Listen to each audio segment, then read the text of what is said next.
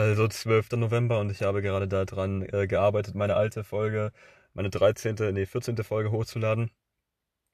Oh Gott, oh Gott.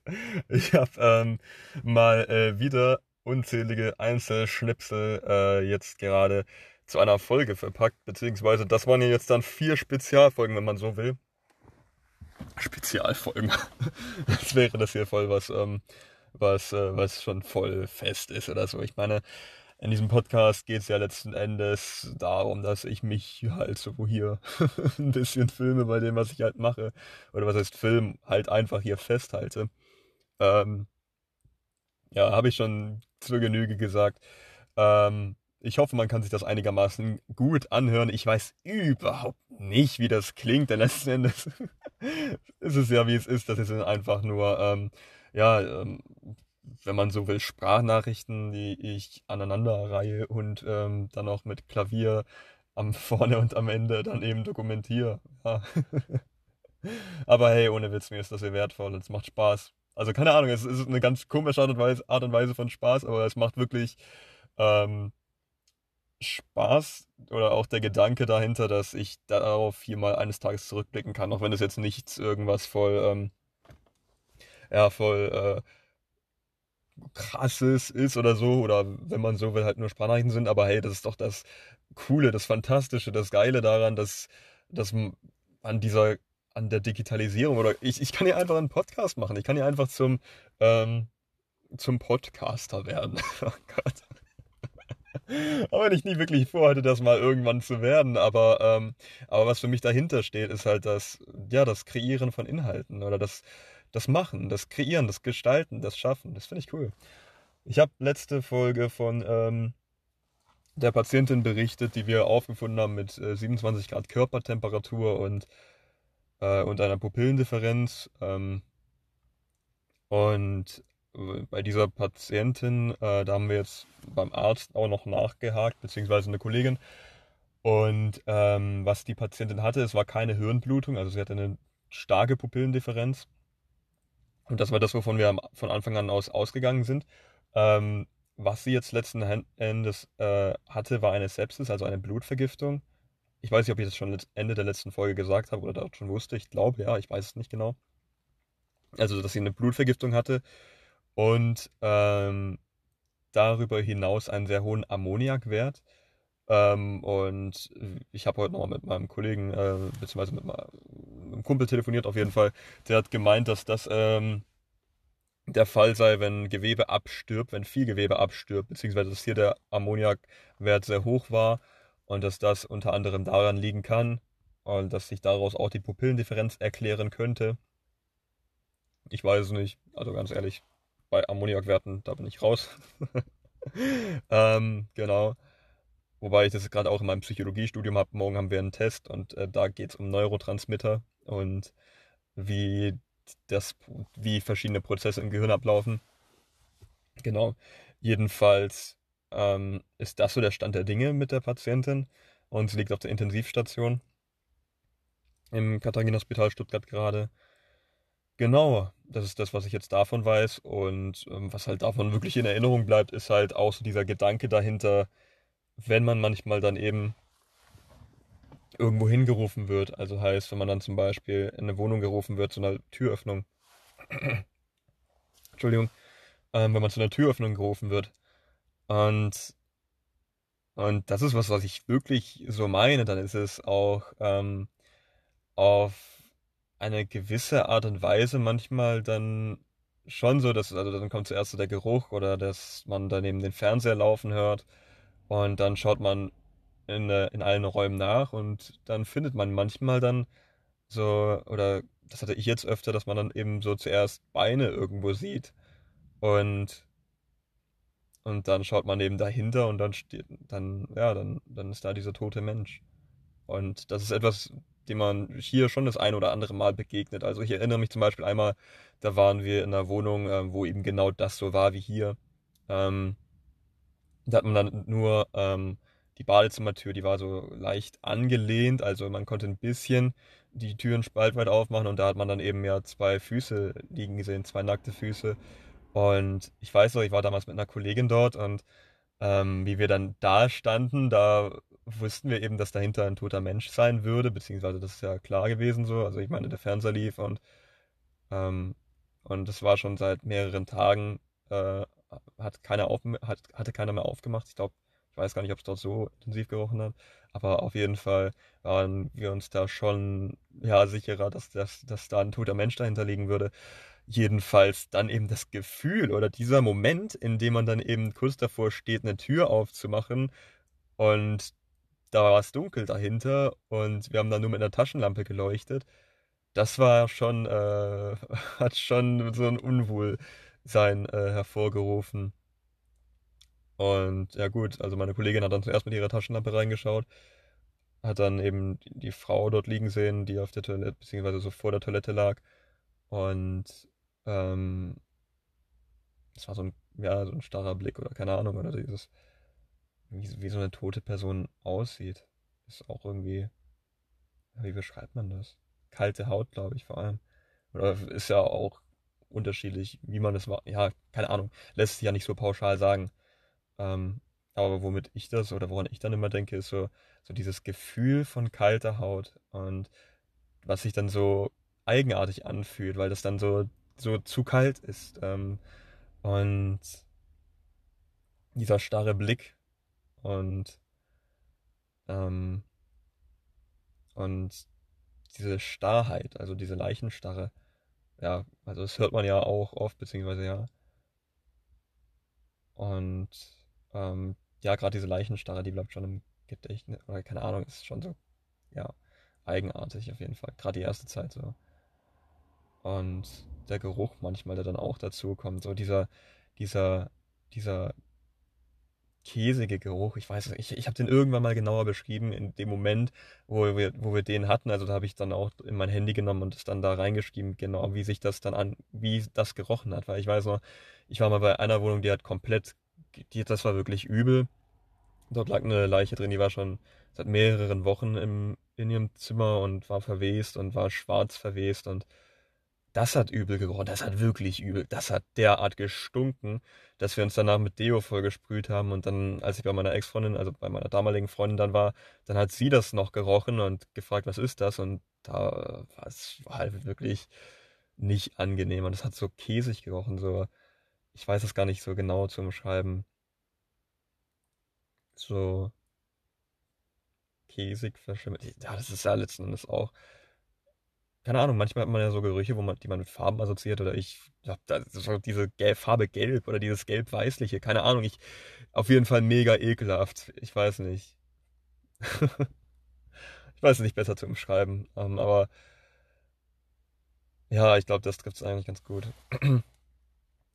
Und jedenfalls, also was hiervon von dem Einsatz bleibt oder wovon ich das Gefühl habe, dass ich, was ich hiervon auf jeden Fall mitnehmen werde, ist so dieses Bewusstsein, was sich, oder ein Bewusstsein dafür mehr erlangen, was sich da abspielt in den Momenten, bevor dieser Mensch, bevor man reinkommt und dann Beine dort liegen sieht und dahinter eben einen toten Menschen erkennt, dann eben hinter dem Bett oder sonst was. Weil hier war das auch so ein Ding. Hier hat man dann auch, hier sind wir reingekommen, haben da so Beine liegen sehen ähm, und äh, hinter dem Bett, da war dann eben der Mensch und, und sie sah wirklich nicht gut aus. Also sie wirklich, ähm, man hat ihr schon angesehen, dass es ihr wirklich nicht gut ging und der Blick war so ein bisschen gläsern und sonst was. Jedenfalls ähm, ja, war es dann auch so dieses dann die Haut abtasten und sie war komplett kalt. Und das ist wirklich auch etwas, was ich bis jetzt noch so auch im Kopf habe, wie kalt diese Person war. Und dann haben wir auch Temperatur gemessen, beziehungsweise zuerst haben wir Temperatur gemessen, äh, wo die bei 26,7 Grad war. Und das ist halt schon wirklich extrem, extrem kalt. Und sie war danach auch, also wir haben sie am Rettungswagen dann, ähm, dann auch aufgewärmt und ähm, und da hätten wir eigentlich auch, also da musste man mit dem Lagerungstod tatsächlich auch aufpassen. Also wenn das, das Blut in den Gefäßen sehr kalt ist, gerade an, an den Extremitäten, dann kann das dazu zu diesem Bergungstod führen, äh, weswegen man dann den Patienten möglichst ganz, ganz wenig bewegen sollte. Und ja, wir haben sie halt hier umgelagert und auf die Trage und dann rein ins Auto und dort dann eben, ja, wie gesagt, aufgewärmt, so, so, so warm es geht. Und ähm, jedenfalls, nachdem sie dann auf der Intensivstation lag, ähm, dann vier Stunden danach hatte sie auch immer noch eine Blasentemperatur von 27 Grad. Also war wirklich, also das, hat, das haben wir so vom Arzt mitbekommen. Und das heißt halt schon, dass der Mensch sehr, sehr, sehr stark unterkühlt war. Ich meine, vier Stunden nachdem der, nachdem der Patient auf der Intensivstation lag, wo es normal temperiert war und alles. Ähm, ja, das hat auf jeden Fall doch von mehreren Seiten aus ist das dann auch schon etwas was aufzeigt oder ja, keine Ahnung. Vor allem, weil das jetzt gerade auch ja letzte Woche war, also ja, auch dorthin gerufen zu werden und haben dann auch die Nachbarinnen draußen stehen sehen und die waren dann auch, ähm, also die haben uns auch zuerst gerufen und gesagt, ja, da liegt unsere Nachbarin ähm, neben, hinter ihrem Bett. Und ähm, ich weiß auch, die haben dann auch so, so aus der Distanz reinsehen können, wie wir gerade dann zum Beispiel die Patientin dann auf die, aufs Tragetuch gelegt haben und wie wir halt auch hektischer geworden sind mit, äh, mit desto mehr wir eben wussten, weil das war ja dann auch so das Ding, so am Anfang, okay, dann eben geschaut, Temperatur, ach du Scheiße, ähm, und dann auch die Pupillendifferenz und ja, ja, war auf jeden Fall schon nicht, oder ja, keine Ahnung, ja, also dann waren wir ja dann auch eben voll, also dann hat auch ähm, unser Notfallsanitäter, der David, gesagt dann, ähm, okay, wir haben einen zeitkritischen Patienten und jetzt so schnell wie möglich.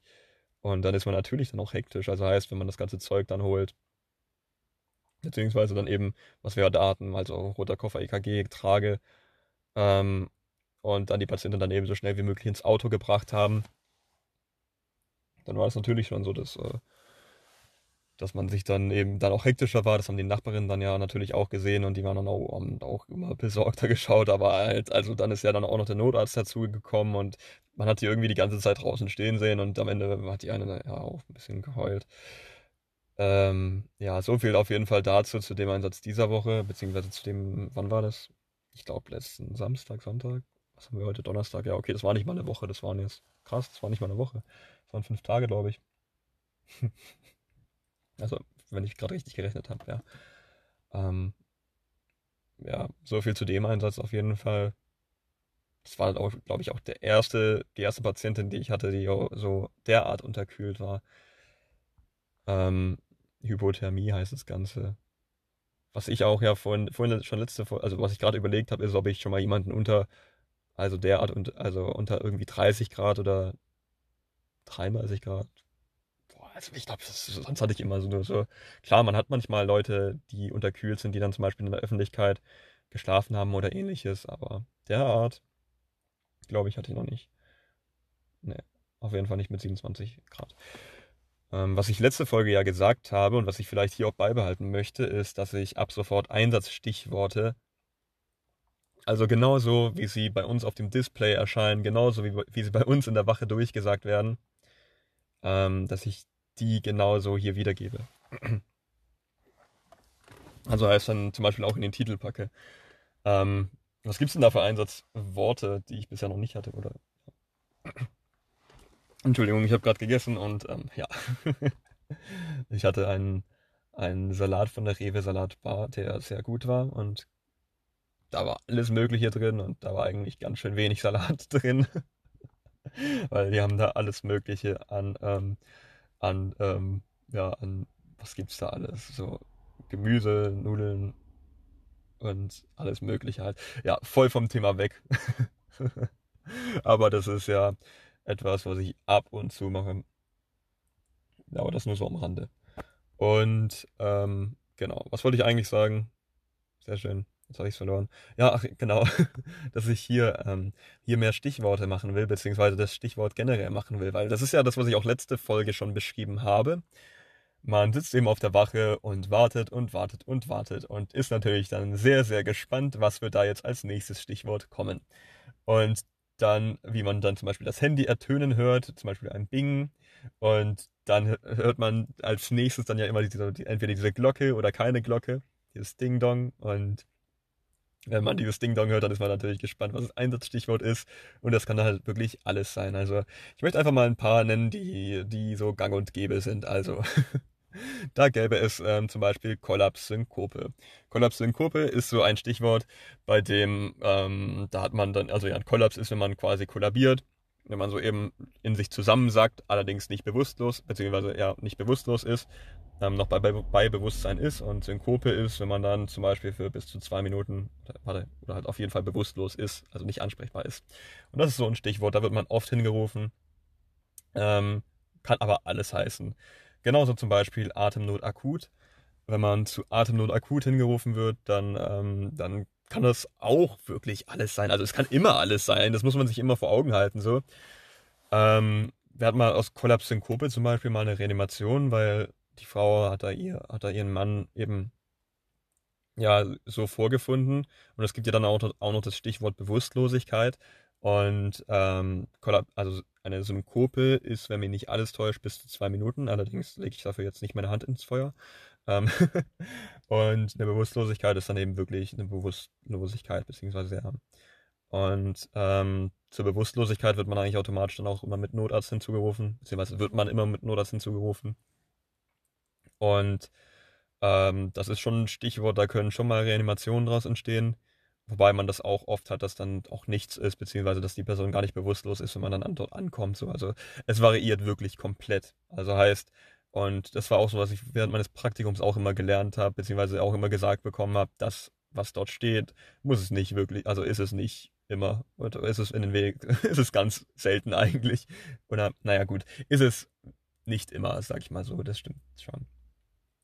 Ähm, genau. Was gibt es dann noch für äh, Stichworte? Da gibt es einen Haufen Stichworte, da gibt es einen Riesenhaufen an Stichworte. Sturz ist zum Beispiel auch so ein Stichwort. Ähm, bei Sturz, da kann auch ähm, ja alles sein, beziehungsweise da hatten wir eben auch ähm, mal, also beziehungsweise was man, was da so das häufigste ist, ist, dass du dann eben irgendjemanden hast, der in der Öffentlichkeit betrunken hingefallen ist oder der im Altersheim gestürzt ist oder im Seniorenheim umgefallen ist oder ja, also das ist jetzt nichts Schlimmes, da muss man dann manchmal eine Person aufhelfen und gut ist. So. Und genau.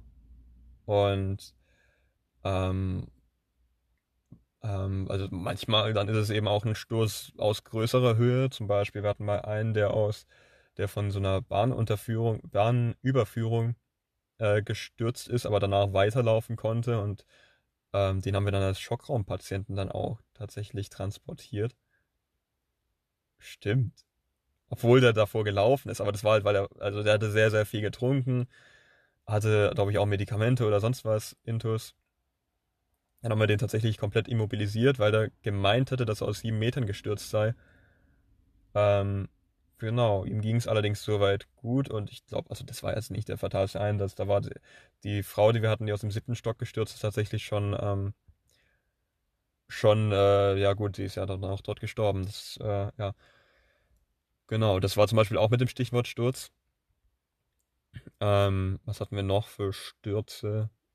Ja, also ich, ja, oder was hatten, ja, dann hatten wir noch einmal eine Frau, die die Treppe heruntergefallen ist und, und sich auch oh, den Oberschenkel und den Arm ausgerenkt, also den Oberschenkel gebrochen hatte und den Arm ausgerenkt, also wirklich ganz, ganz ungeschickt gefallen ist und sie war leider auch schon 80 und war sehr nett und alles und äh, und beim ersten Mal, als wir dorthin gerufen worden sind, da war das aus Versehen und das war auch gar nicht zu lang her davor. Das war schon, ja, dann hat man dann natürlich auch von Herzen alles Gute gewünscht. Stimmt, die hat uns noch Kuchen angeboten, das war voll nett. Ähm, oder ja, sie war einfach sehr, sehr, sehr liebenswürdig. Ähm, naja, gut, ja. ja. Äh, was gab's noch? Beziehungsweise, was gibt's noch für Einsatzstichworte? Es gibt wirklich unzählige, aber habe ich ja schon erzählt. Abdomen akut ist zum Beispiel, also das heißt so viel wie Bauchschmerzen. Und ja, ich glaube, also ich finde es auf jeden Fall eine ganz coole Idee, das jetzt hier so beizubehalten. Ich habe jetzt letzte Folge hilflose Person genannt, weil das war das Stichwort, bei der wir, zu der wir bei äh, der Person hingefahren sind. Und ja, muss ich dann eben mal schauen, ob es dann wirklich auch dafür reicht, dass ich hier jetzt, dann, keine Ahnung, ich weiß ja nicht, wie viele Folgen ich hier noch mache, aber ob mir die dann nicht irgendwann ausgehen, wobei ich glaube nicht, ja. Es wird schon passen. Genau, ähm, also ist das jetzt auf jeden Fall mal das Ziel. Anaphylaxie gibt es auch. Gut, gut, das ist jetzt nicht wirklich oft. ähm, ja, Was, wie viel könnte ich hier jetzt aufzählen? ich schau mal. Also ich möchte einfach ein paar aufzählen. Ähm, ja gut, Verkehrsunfall, da gibt es dann auch ein paar Abstufungen, beziehungsweise da gibt es dann auch Rettungsdiensteinsatz, wenn dann die Feuerwehr dazukommt. Ähm, Alkoholintoxikation, Drogenintoxikation, Medikamentenintoxikation, Ähm, ACS-Infarkt, das ist eben, ja, könnte ein Herzinfarkt sein. Akuter Thoraxschmerz ebenso. Atemnot akut hatte ich bereits. Aspiration. Ähm, was gibt's noch? Ähm, äh, COPD. Nee, warte, Asthma-COPD heißt es. Ja, klar, Asthma-COPD. Ähm, dann Hypotonie, äh, hypertensive Entgleisung. Ähm, das ist mit dem Blutdruck, also heißt entweder zu niedriger Blutdruck oder zu hoher Blutdruck. Dann, ähm, was gibt's noch? Lungenödem. Das war allerdings schon sehr spezifisch dann vom, vom, äh, vom Hörenden, vom Disponenten der Leitstelle dann, dann disponiert. Ähm, Apoplex. Nee, warte, neurologischer Notfall gibt es auf jeden Fall. Warte, gibt es Apoplex? Ich weiß es gerade nicht. Weil es gibt auch oftmals Stichworte, die es gibt, aber die dann selten verwendet werden. Äh, Hieb-Stichverletzung. Schlägerei. Ähm, äh, was gibt's noch? Oh, gibt's, es gibt doch mega viele, die ich hier jetzt gerade außen vor lasse. Infekt. Nee, warte, gibt's was Infektiöses? Ja, safe, aber ich weiß gar nicht was. Scheiße. ähm, äh, ja, dann alles Mögliche mit Luxation, beziehungsweise also Extremitäten. Ah ja, Trauma, Gesicht, Hals, Kopf. Trauma, Hals, Nase, Ohren. Äh, ich glaube, warte, ich, ich hab's gerade nicht im Kopf, ehrlich gesagt, was es bei Armen und Beinen ist. Ob es Trauma untere, obere Extremität ist oder ich, ja, es gibt auf jeden Fall einen Haufen Traumen, also halt Verletzungen. Ähm, ähm, ähm was gibt's noch? SEK-Einsatz, beziehungsweise, nee, das heißt dann, glaube ich, auch nochmal anders, oder? Ähm, ja, dann Einweisung, klar, steht für sich, also halt quasi jemanden einzuweisen ins Krankenhaus. Ähm, was ist bei den richtig schlimmen Dingen? Also gut, ja gut, das ist klar. Bewusstlosigkeit, Kreislaufstillstand. Die haben dann auch so Nummern. 941 und 942. Das 941 ist Kreislaufstillstand, das was man sich halt so merkt. Natürlich, ähm, oder ja.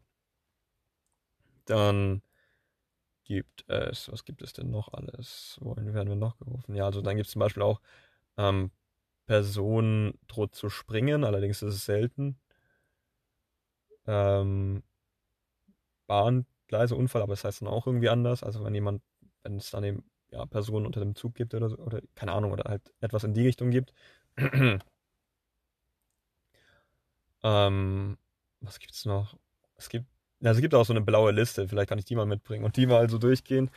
Aber das sind auf jeden Fall hier alles Mögliche auch an Kandidaten, die ich hier auch mal irgendwann ja mit einbringen kann, beziehungsweise dann eben vielleicht auch mal zum Titel von Folgen ernennen werde. Und ja. Genau. Ich glaube, das wäre es jetzt hier mal fürs Erste. Ich habe das Ziel auf jeden Fall, diese Folge nicht so lang werden zu lassen wie die letzte. Die letzte war ja irgendwie dreieinhalb Stunden, weil ich da diese ganzen Schnipsel aneinander gefügt habe. Genau, und äh, um einfach aufs Gesamtbild hier mal zu schauen. Joe Biden ist Präsident, das ist geil. Ich hoffe, äh, da wird es auch rechtlich jetzt keine weiteren Dinge geben, die Donald Trump oder wie er halt interveniert oder so. Das, hoffe mal, das geht alles gut. Ich studiere Psychologie. ja, und das Ganze ist auch fest. Krass. Es fühlt sich immer noch besonders an, das auszusprechen, so. Das meine ich ernst. Das fühlt sich wirklich tiefgehend besonders gerade noch an. Sorry, meine Stimme ist gerade ein bisschen am Arsch. Aber es fühlt sich wirklich krass gerade an, das auch immer noch so zu sagen, oder ja? Aber es fühlt sich gut an. Das kann ich mit meiner Überzeugung von heute, was haben wir heute, den 12. November, kann ich wirklich sagen, das fühlt sich gut an. Und nach einer richtigen Entscheidung. Ich fühle mich wohl damit und ich fühle mich auch generell gerade wohl. Hm. Genau, das hier nur mal so festgehalten. ähm, genau. Und was gibt es noch zu sagen? Ja, ich bin die letzte Zeit immer öfter beim DRK. Ähm, war jetzt letztes Wochenende, glaube ich, zweimal oder einmal. Und dieses Wochenende will ich auch wieder gehen. Also so als Aushilfsjob finde ich das gerade so gut. Die Corona-Krise ist gerade ähm, in der zweiten Welle, wenn man das so nennen kann. Beziehungsweise gerade gibt es einen Teil Lockdown. Also heißt, ein paar Dinge sind eingeschränkt. Fitnessstudios sind zum Beispiel geschlossen. Öffentliches Leben ist ein Stück weit heruntergefahren. Ich glaube, Cafés haben nicht offen. Ähm, Genau. Und jetzt geht es langsam 2020 aufs Ende zu. Ja, und ich studiere Psychologie. Krass. Gott. Hey, dieses Jahr ist so verrückt, wirklich. Aber das sage ich gefühlt ja auch in jedem Podcast mindestens einmal. Hey, das, das ist so verrückt alles so.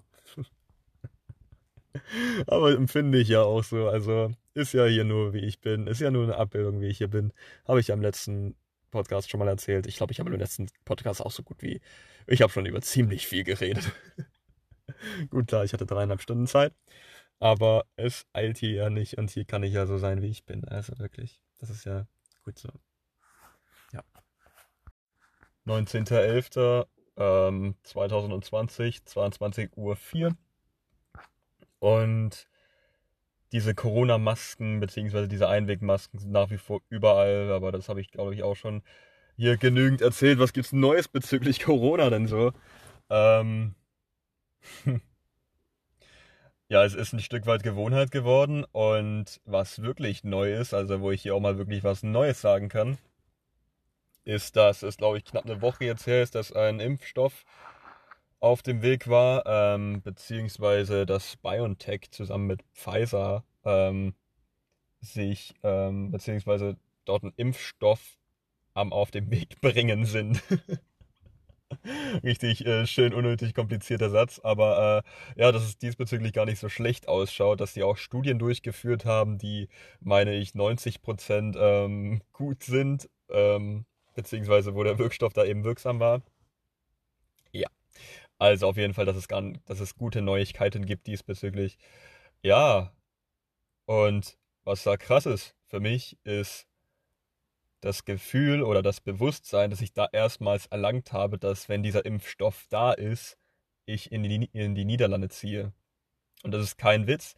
Das würde ich jetzt hier nochmal gern so einfach mal wiederholen. Es hat sich wirklich in dem Moment so angefühlt, als würde mir da so das erste Mal klar werden, dass es konkret wird und dass es nicht realitätsfern ist oder dass es ist, dass es nicht weit weg ist, dass ich in die, in die Niederlande ziehen werde. Nach einem Wegen, Stand jetzt. Und ähm, ja, das ist tatsächlich dann doch ein, ein großer Schritt oder keine Ahnung. Also, ich weiß gar nicht, wie ich das beschreiben soll. Ähm, denn dieses Gefühl wegzuziehen ist, ist ein ganz komisches. Also keine Ahnung, ich mache hier, glaube ich, wahrscheinlich auch gerade ein Fass auf, aber es fühlt sich sehr komisch an, hier gerade zu Hause zu sein mit dem Wissen und dem Bewusstsein, irgendwann ziehe ich hier weg und dieses irgendwann wird wahrscheinlich bald balder sein, als, als mir lieb ist oder balder sein, als ich denke. Keine Ahnung, es ist ja auch so, es ist ja aus weder schwarz oder weiß. Ich meine, auf der einen Seite wünsche ich es mir wegzuziehen auf der, oder halt weiterzumachen, in eine WG zu ziehen, beziehungsweise so, auf der einen Seite natürlich auszuziehen, auf der anderen Seite aber auch weiter Fortschritte machen oder keine Ahnung oder ich weiß nicht, Fortschritte machen, ob das das Richtige ist, was ich meine, aber ich meine, weiter in Bewegung zu bleiben heißt oder dass ich das jetzt gerade so beschreibe, als in Bewegung bleiben, aber ähm, aber das ist es letzten Endes, glaube ich schon. Ich hatte es letztens, dass ich auch ähm, jetzt abends dann auch rausgegangen bin, beziehungsweise es war dann irgendwann abends, keine Ahnung, ich hatte einfach nur das Gefühl, mir die Beine vertreten zu müssen. Ich bin gerade sehr viel am Lernen und keine Ahnung, auf jeden Fall, ich bin dann einfach rausgegangen, habe nachts, beziehungsweise abends war das so irgendwann auch so gegen 10 Uhr, so ein, ähm, ich bin dann raus aufs Feld gegangen, was hier bei mir in der Nähe ist und habe dann einfach so ein, bisschen Musik gehört und, und in den Himmel geschaut und keine Ahnung, also das alleine ist ist schon echt ziemlich, ähm, keine Ahnung, ich glaube, das wird mir echt mal positiv in, in, Erinnerung bleiben. So dieses ganze Feld und diese Umgebung, die ich hier habe. Jedenfalls, als ich dann so eben nachgedacht habe oder keine Ahnung oder so alles Mögliche gedacht habe, dann habe ich eben auch so das ein Stück weit gedacht. Ähm, ich habe das Gefühl, ich, ich bin manchmal nicht in Bewegung, wie ich es mir wünsche. Ähm, ich war jetzt Rettungssanitäter, dann Flugbegleiter und jetzt kommt eben der nächste Schritt Studium und ich bin da voll drin. Also keine Ahnung, ich, ich möchte das voll. Ich bin zutiefst motiviert, dieses Studium anzugehen und auch, auch ich möchte das machen. Ich möchte lernen. Ich möchte jetzt so wie gerade sein. Ich möchte lernen und das als zentrales Element haben. ähm, jedoch ist das so eingeschränkt oder es fühlt sich so eingeschränkt an, dadurch, dass ich hier zu Hause bin, beziehungsweise in meinem ehemaligen Zuhause, oder keine Ahnung, also, ja, hier halt, in Tam. Ähm, ich sehe, dass, dass ich meine Freunde hier habe, ist mega cool. Dass ich hier ein Umfeld habe, was mir Sicherheit bietet, ist auch cool. Aber es ist nicht befriedigend. Was heißt Sicherheit? Ich habe ja damals auch, ich, es ist ja nicht das erste Mal, dass ich wegziehe. Ich war ja damals auch in der Schweiz und ähm, habe in Zürich gelebt und war davor in Australien. Und in dieser Zeit, da gibt es ein Gefühl, was ganz, ganz, ganz krass ist, beziehungsweise gewesen ist.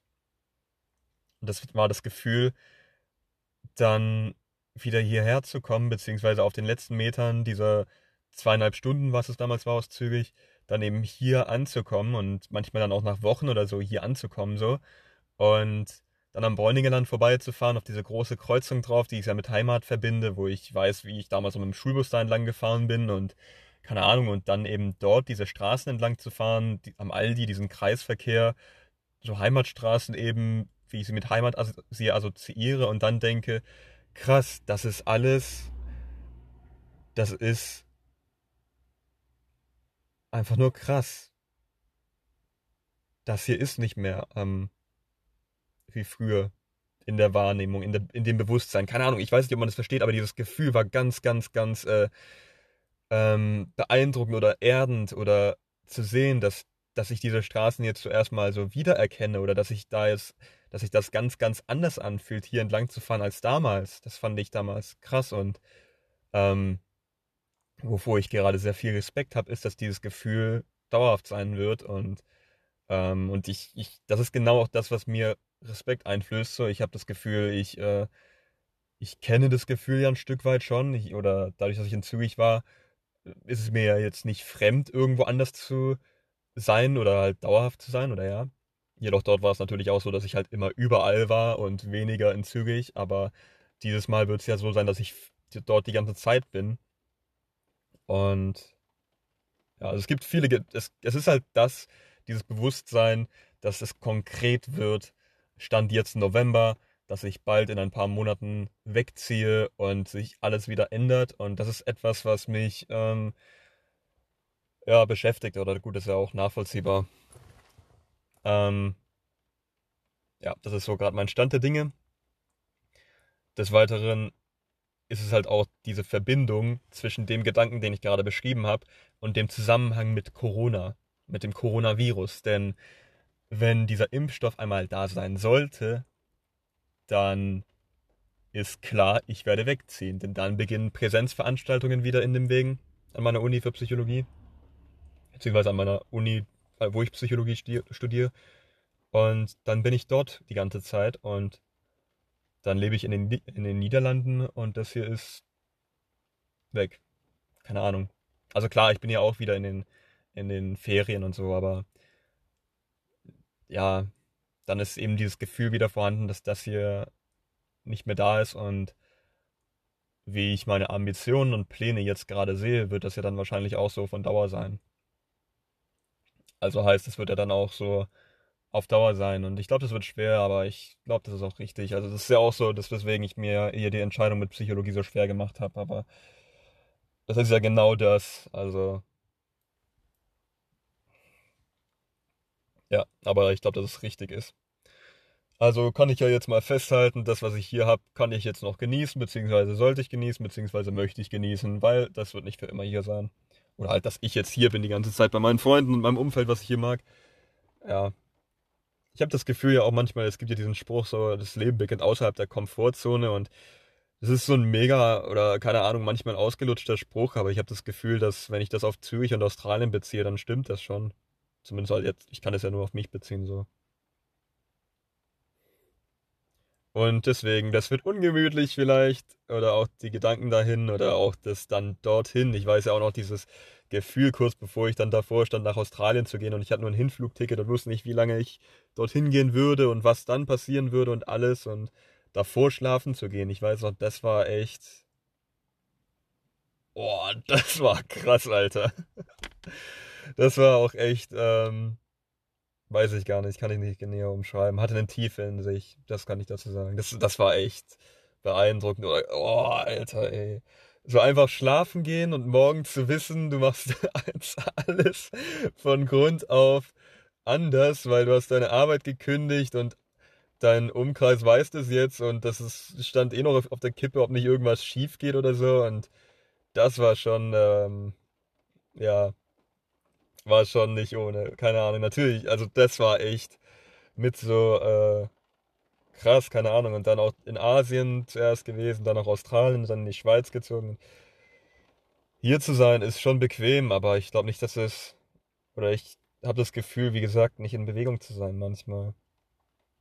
Ich fühle mich gut, also ich fühle mich echt gut. Ich habe da keine jetzt äh, tiefe Phasen oder sonst was, aber das ist schon im Hinterkopf und ich schreibe gerade viel oder ich schreibe gerade äh, so eine Art, ich weiß nicht, Tagebuch mag ich irgendwie nicht so. Ich, Memoiren oder keine Ahnung, nee, Memoiren, das ist ja nochmal was anderes, aber ich schreibe gerade eigentlich so jeden Tag über das, was ich gerade mache, also heißt hauptsächlich lernen und was ich darüber denke so und alles Mögliche und was ich, wozu ich dort immer komme, ist so, dass das Lernen gerade derart ein zentrales Element ist oder keine Ahnung. Es ist halt das, was ich rauf und runter ähm, mache gerade. Also ich kann ja mal auch so ein bisschen darauf eingehen, so wie es gerade im Studium läuft. Äh, hier sind wir ja ehrlich, das ist ja so, ein, so eine Art äh, Schlüssel von mir, mit, oder mit dadurch will ich mich ja dazu bringen, hier auch komplett ehrlich zu sein. Und, ähm, und notenmäßig gab es da gerade einen Dämpfer. Das war, also ja, ich kann es ja mal sagen, genauso wie es ist. Ähm,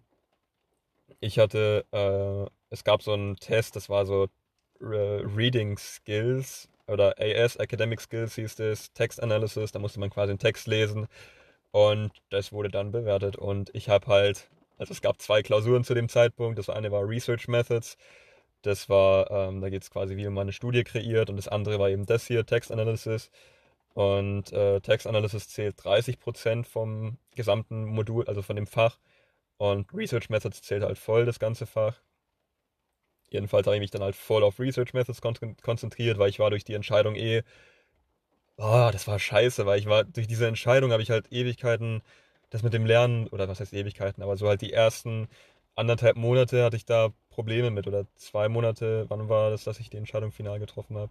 Weiß ich nicht. Ja, auf jeden Fall ähm, habe ich dadurch halt so, bin ich in Lernrückstand geraten. Ich weiß nicht, wie sehr man den Regen hier hört, aber ich bin jetzt einfach mal hier mit, also ich sitze gerade im Auto und man hört ja gerade wahrscheinlich auch die Straße im Hintergrund. Ja, auf jeden Fall war ich dadurch etwas in Rückstand, was so dieses tägliche Mitschreiben oder halt dieses auch ähm, Aufarbeiten von Material geht und habe mich dann halt voll auf Research Methods fokussiert. Äh, wir haben ein Notensystem, also so 1 bis 10. Ähm, und 5,5 braucht man, um bestanden zu haben. Und Research Methods, das ist die gute Nachricht, habe ich bestanden mit 6. Ähm, da habe ich aber halt, wie gesagt, auch die ganze Zeit äh, rein investiert und ähm, Academic Skills habe ich dafür nicht bestanden. Das war kacke. ja, also, ja, das Ding war halt auch, dass ich da halt null nichts gemacht habe. Oder ich habe da vielleicht so zwei. Also ich habe schon mal die Web-Lectures angeschaut, aber dann auch nicht in dem Maße, dass ich dann auch mitgeschrieben habe. Und ja, das ist mir dann ein bisschen auf die Füße gefallen. Also ja, ich, ich, ich habe halt auch gedacht, dass ich das besser könnte, beziehungsweise ich, ich mag es ja schon zu lesen und das, ja, dass das klappt, aber ich habe, ja, ich habe halt, ja, war kacke von mir, aber ich mache Fehler. Ja, keine Ahnung, ich habe da halt auch voll den Fokus auf Research Methods gehabt, ja. Und genau, also die habe ich jetzt erstmal nicht bestanden. Und ähm, da kann ich die, die kann ich aber nachschreiben und es sind auch nur 30% von dem Modul. Ja, ja, also was heißt nur? Ist natürlich wichtig, aber ja, ist jetzt auf jeden Fall, wie es ist. Ähm, Brain Cognition kam gerade als neues Fach hinzu. Das ist ein cooles Fach oder das macht wirklich Spaß, habe ich auch schon erzählt. Äh, macht nach wie vor Spaß. Morgen haben wir jetzt den nächsten Test. Den ersten Test hatten wir letzte Woche, der lief ganz gut, beziehungsweise der lief gut. Also das waren auch nur fünf Fragen, aber die fünf Fragen, also diese, es gibt sechs Tests, a fünf Fragen und diese sechs Tests zählen zum Schluss 30% der Note. Die anderen 70 Prozent sind dann die Klausur.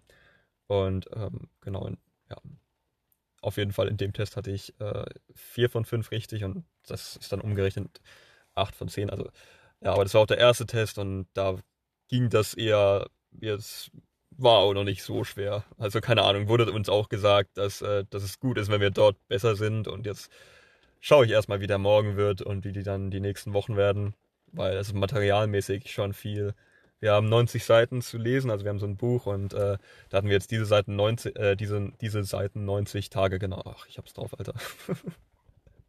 ja, da hatten wir jetzt diese Woche 90 Seiten zu lesen und dazu Videoclips und ein Webtutorial und ja, also dieses, äh, der Test morgen, der geht vor allem um dieses Web-Tutorial und worum es jetzt konkret geht, das war über Neuroanatomie und über Neurotransmitter. Also heißt, ähm, äh, heißt, woraus besteht das Gehirn? Also was haben wir denn so für verschiedene Bereiche zum Beispiel? Ähm, und was gibt es dann zum Beispiel? Der Hirnstamm zum Beispiel. Woraus besteht der? Der besteht ähm, aus drei verschiedenen, Mo drei verschiedenen Zeilen, sage ich jetzt einfach mal, ganz äh, einfach mal, um das zu erklären. Ähm, und da ist zum Beispiel dann das Atemzentrum drin und Herzschlag wird da drin reguliert, genauso wie der Würgereflex und genau, und dann gibt's äh, verschiedene Lappen, also im Gehirn. Also es gibt vier Teile quasi im Gehirn und wenn man seine rechte Faust nimmt, dann kann man das so quasi nachstellen. Also heißt, wenn man die rechte Faust so ganz normal faustförmig formt, richtig schöner Satz, dann, ähm, dann hat man vorne beim äh, Knöchel des Zeigefingers hat man den Frontallappen. Hier finden alle Entscheidungen statt. Hier findet statt, wie wir aktiv denken auch. Und ähm, hier ist, ist auch eine riesen Ansammlung, beziehungsweise die mit größte Ansammlung von Neuronen ist tatsächlich hier vorne, beziehungsweise im Generellen erstmal über das Gehirn drüber gestülpt. Auf dieser Gehirnrinde ist, ist, ist so eine, ist eine wahnsinnig dünne Schicht und da sind auf jeden Fall ähm, viele äh, Neuronen. ähm, die genaue Anzahl ist 10 hoch, irgendwas ist auf jeden Fall mega hoch und auf jeden Fall vorne sammelt sich quasi, wie wir auch aktiv denken, also quasi im vorderen Frontallappen heißt er. Dann gibt es oben den, ähm, den, jetzt will ich das nicht falsch sagen, weil das habe ich nämlich schon mal verwechselt, den Temporallappen.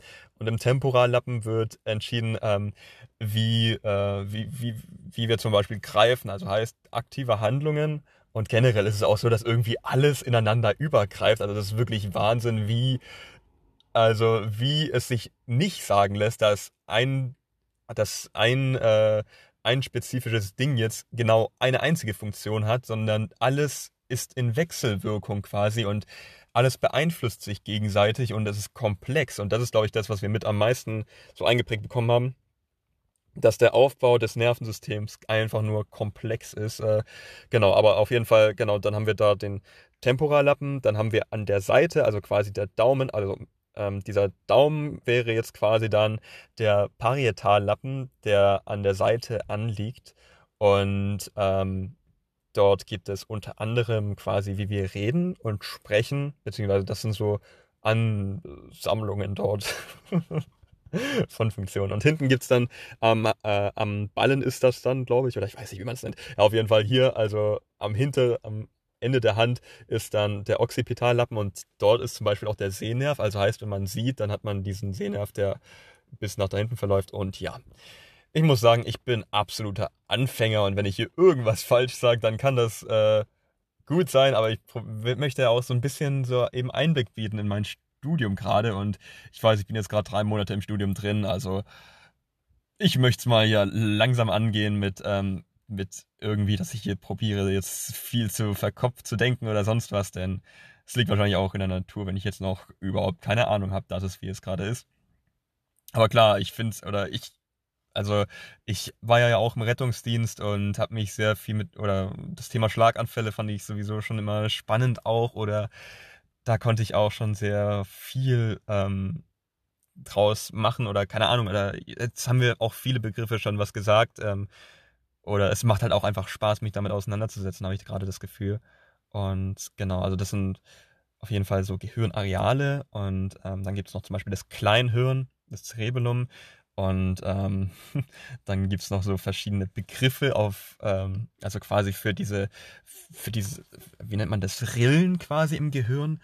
Das, äh, und für Ausstülpungen und ähm, ja, also es ist auf jeden Fall so ein bisschen, wenn du das Gehirn vor dir hättest, wie wäre es dann aufgebaut so ein bisschen und was gibt es dann auch für verschiedene Perspektiven, die du einnehmen kannst, also zum Beispiel, wie kannst du auf das Gehirn schauen, ähm, da gibt es dann äh, zum Beispiel ventral und dorsal. Das sind dann auch so medizinische oder Dinge, ja, also keine Ahnung, Dinge, die, die man auch im Rettungsdienst sehr oft gehört hat, ähm, wo ich auch noch nie äh, alle zuzuordnen wusste, was jetzt allerdings auch so abgefragt ist. Also, ähm, keine Ahnung, das passiert ja sehr oft. Man ist jetzt, man liest zum Beispiel irgendeinen Brief durch von irgendeiner Arztentlassung und dann wird da geschrieben, ja, ja, und Patient XY hat bilateral eine Aortendissektion oder sonst was. und dann generell auch, wie das dann manchmal so übertrieben verkopft ist. Also keine Ahnung, das, wo ich dann halt null durchgeblickt habe. Das ist dann auch ähm, absolut so, dass ich da keine Ahnung hatte. Ähm, und das passiert im Rettungsdienst ja auch äh, zur Genüge, dass man dann irgendwo steht dann da und dann schaut man so eben, ja, ähm, gibt es dann irgendwelche Entlassbriefe oder Vorerkrankungen oder sonst was und dass man dann da eben reinschaut und dann auch erstmal so, ah ja, nein. dass man da halt nichts draus ziehen kann oder zumindest ich nicht. Ich meine, es gibt da ja Kollegen, die wissen viel mehr als ich, die haben da richtig Ahnung und die können das dann auch alles ähm, zur Genüge interpretieren. Also klar, ich kann, also ich bin ja sowieso der Assistent, wenn man so will, vom Notfallsanitäter.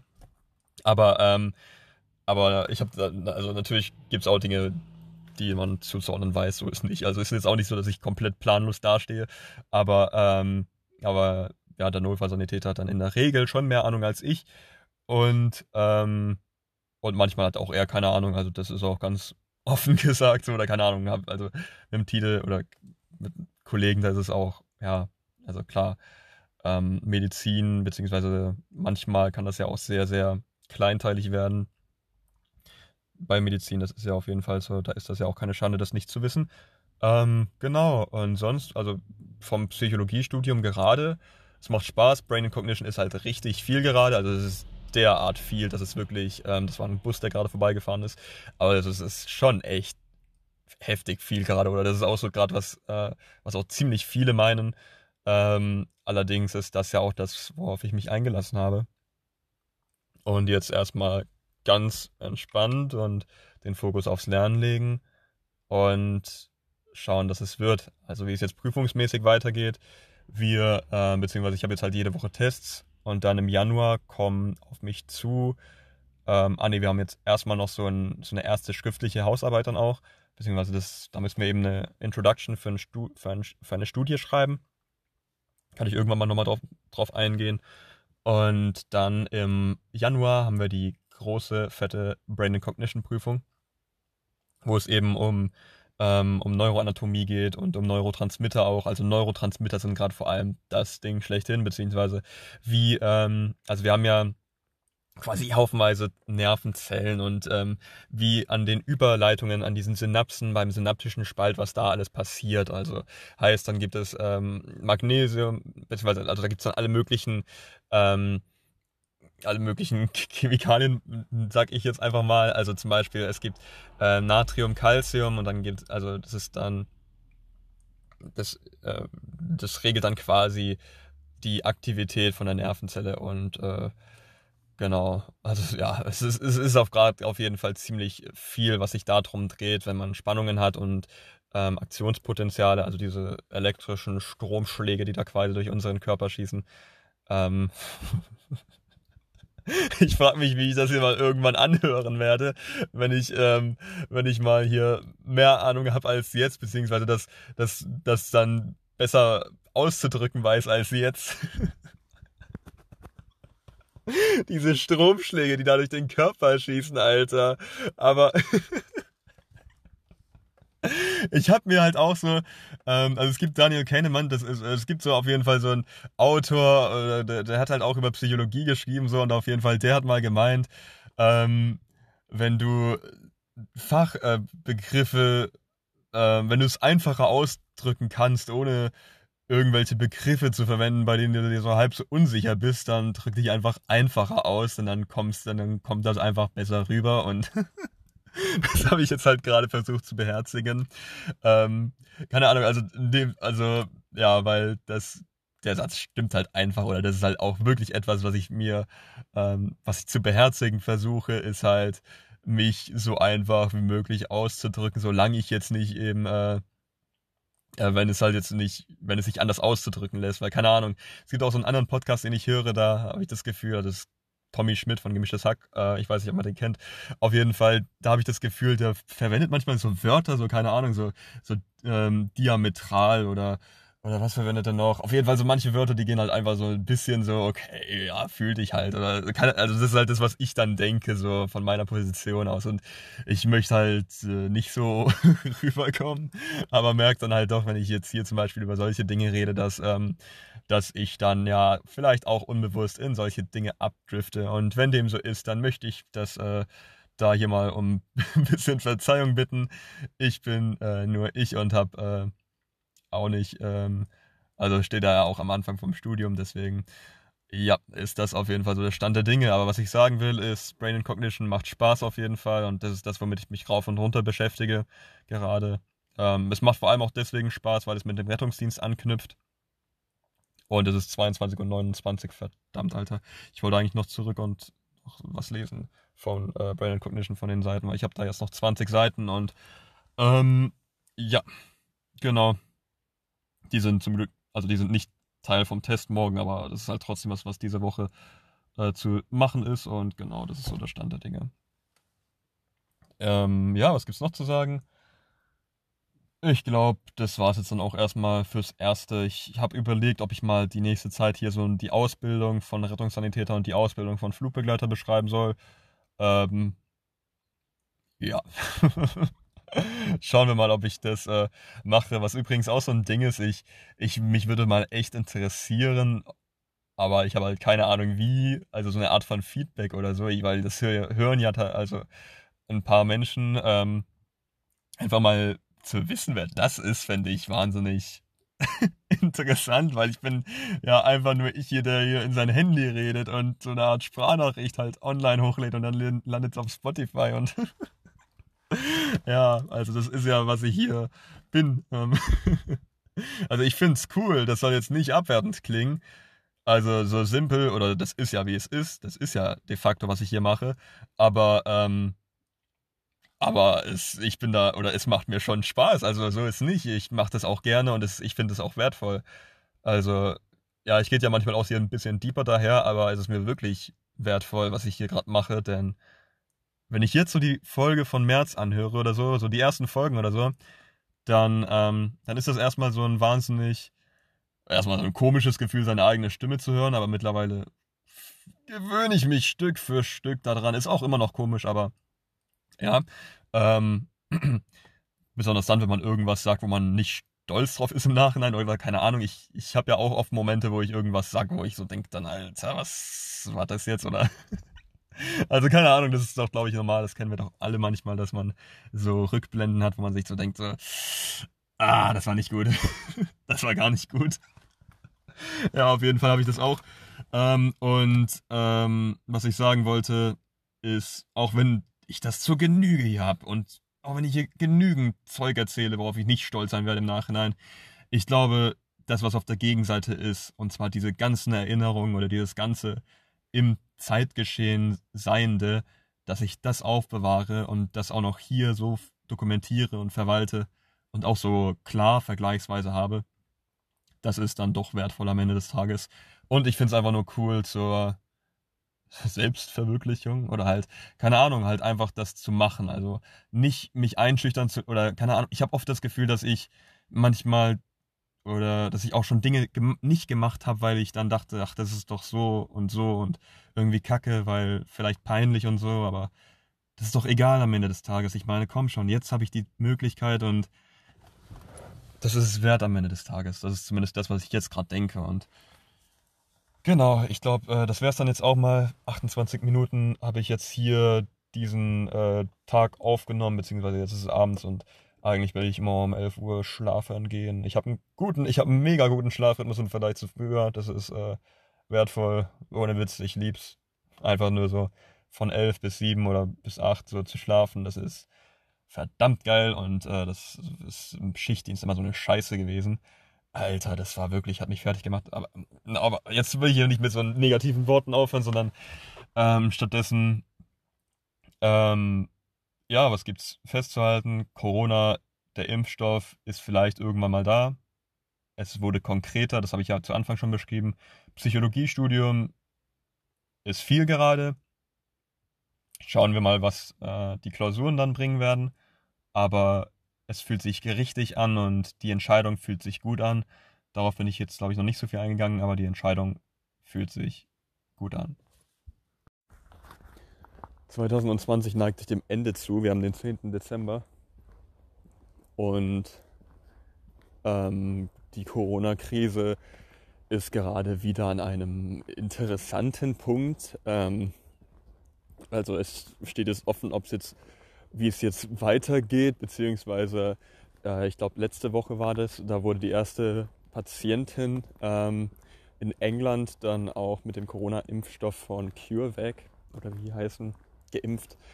Ähm, also auf der einen Seite habe ich das Gefühl, gibt es dann doch, ein, doch Hoffnung auf jeden Fall, dass das Ganze hier nicht für immer gehen wird und dass das Ganze vorbei sein wird, wenn der Impfstoff kommen sollte. Jedoch habe ich das Gefühl, dass es doch immer noch Misstrauen gegenüber dem Impfstoff gibt. Also ich merke das in meinem näheren Umfeld, ähm, also keine Ahnung, bei meiner Familie oder bei meinen Freunden.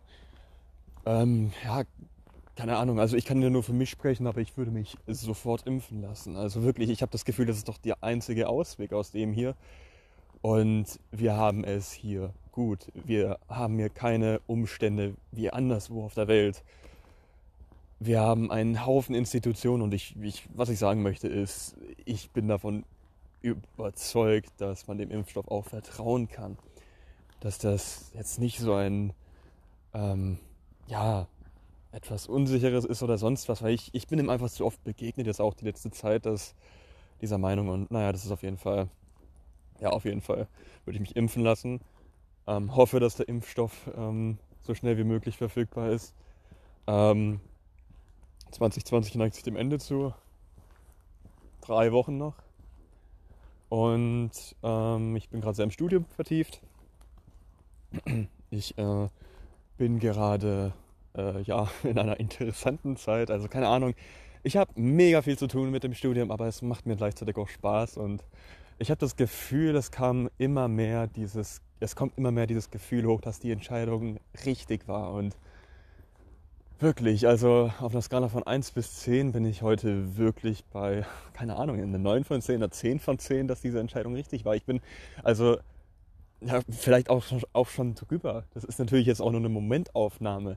Ich weiß, da kommen sicher noch andere Zeiten und es gibt auch immer Hochs und Tiefs, aber ich bin gerade dermaßen, wirklich dermaßen zufrieden mit dieser Entscheidung, dass ich das einfach mal festhalten will.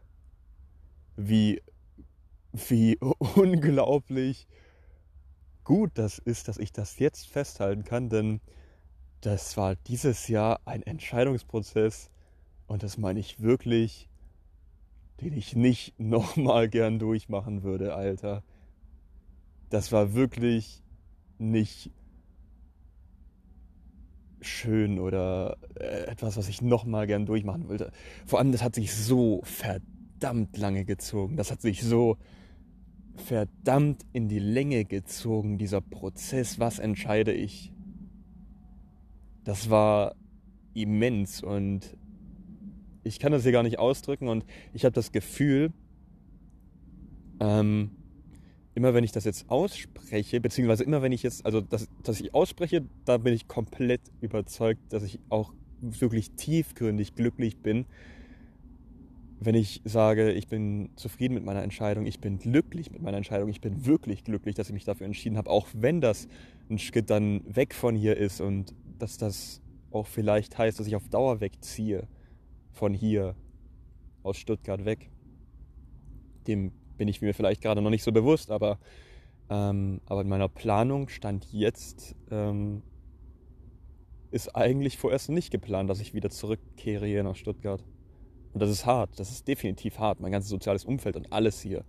Und das war natürlich auch mit der größte Grund, weswegen ich damit so gehärtet habe. Aber, aber dass ich jetzt hier stehe und sagen kann, das war richtig, das ist so, so, so verdammt wertvoll einfach nur wirklich. Ich habe mir, das war mit, das war auf jeden Fall die größte Entscheidung dieses Jahres. Oder keine Ahnung, dieses Jahr war ja äh, verrückt wie sonst was, da werde ich ja sicher auch noch bald beginnen, hier irgendwelche oder was heißt irgendwelche, ich werde hier beginnen, Jahresrückblicke zu machen oder einfach nur zu reflektieren, was dieses Jahr passiert ist, denn das war das war auch wieder immens. Also 2019 war für mich, ähm, hat für mich einen Stellenwert, der, der, der immer besonders immens herausragend ist. Ich meine, was da passiert ist, war wirklich äh, nicht in Worte zu fassen für mich und ist auch bis jetzt noch das besonderste Jahr in meinem Leben. Ähm, ähm, aber jetzt 2020 ist für mich gerade so ungreifbar ähm, und so unklar, wie ich das in, in Erinnerung behalten werde. Ähm, und damit möchte ich mich nicht einreihen in diese Reihen von Leuten, die gerade alle sagen, das Jahr war Fuck 2020 und, äh, und dann gibt es irgendwelche Songs, die geteilt werden, wo dann gezeigt wird, ja, 2020 äh, möchte ich am liebsten vergessen und die ganze Zeit und alles war Kacke und dieses konstante Schwarzmalen von den Lebensumständen hier, keine Ahnung. Also ich kann ja nur für mich reden, ich kann nicht für andere Menschen reden und andere Menschen haben sicher ähm, auch deutlich schlechtere Jahre gemacht, oder ein deutlich schlechteres Jahr gehabt als ich, aber, ähm, aber ich, ich wehre mich dagegen, dieses macht die Zeit vergessen.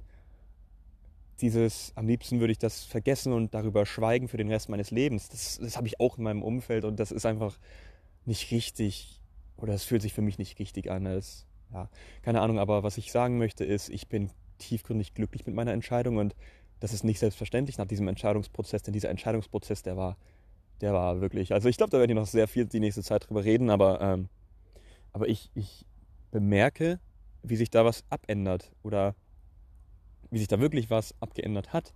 Ähm, ich habe das Gefühl, dieser Zeitraum, ähm, in dem ich eben entschieden habe, was ich jetzt machen würde. Also es gab so einen Zeitraum, würde ich jetzt einfach mal so grob einteilen, ähm, in dem unklar, also zuerst war ich in Pforzheim, dann war ich zwei, drei Monate dort, dann irgendwann, ich glaube so Mai, hat mich dann, ähm, ja, habe ich dann angefangen rumzudenken, ja, Mai, Anfang Mai vielleicht so.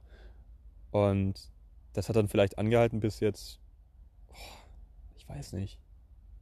Das ist jetzt eine Einzäunung von mir, das ist, das eingezäunt und ich, ich, ich kann es nicht näher, also keine Ahnung, kann sein, dass es falsch ist, kann sein, dass es richtig ist, aber ich würde jetzt einfach mal November oder so sagen, bis ich wirklich überzeugt studiert habe, bis ich überzeugt weiter studiert habe. Und das ist ja dann doch, wenn man, also Anfang Mai bis November ist ein halbes Jahr und also so gesehen realisiere ich gerade, dass das ein halbes Jahr ist. Was ja aber wirklich so ist. Aber gerade auf dem Höhepunkt dieses September, Oktober, dieses ähm, dieses, ich, ich, ich bin in zwei Studiengängen immatrikuliert und, ähm, und weiß es nicht, äh, welches es wird und die Zeit ähm, drängt und drückt und alles, also ja, keine Ahnung, da werde ich sicher noch genauer drauf eingehen die, nächste Zeit.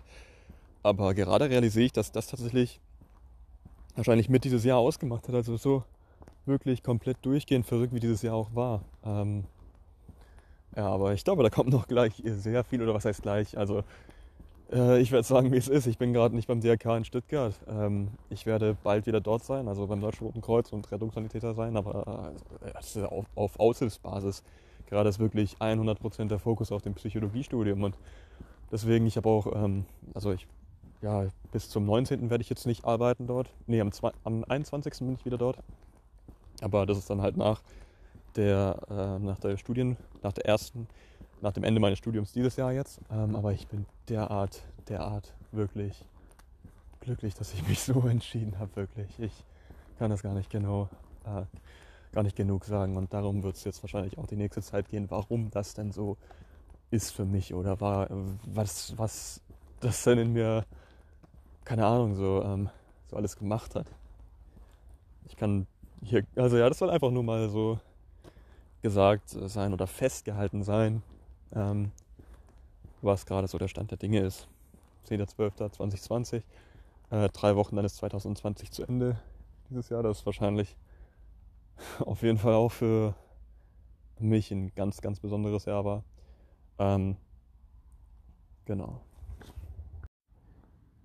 Ich möchte mal den Moment festhalten, wie es genau jetzt hier in diesem Moment äh, am 19.12.2020 um 20.53 Uhr ist mit Corona. Ähm, der Lockdown ist ja seit Mittwoch jetzt und ab 8 Uhr ist es auch verboten rauszugehen.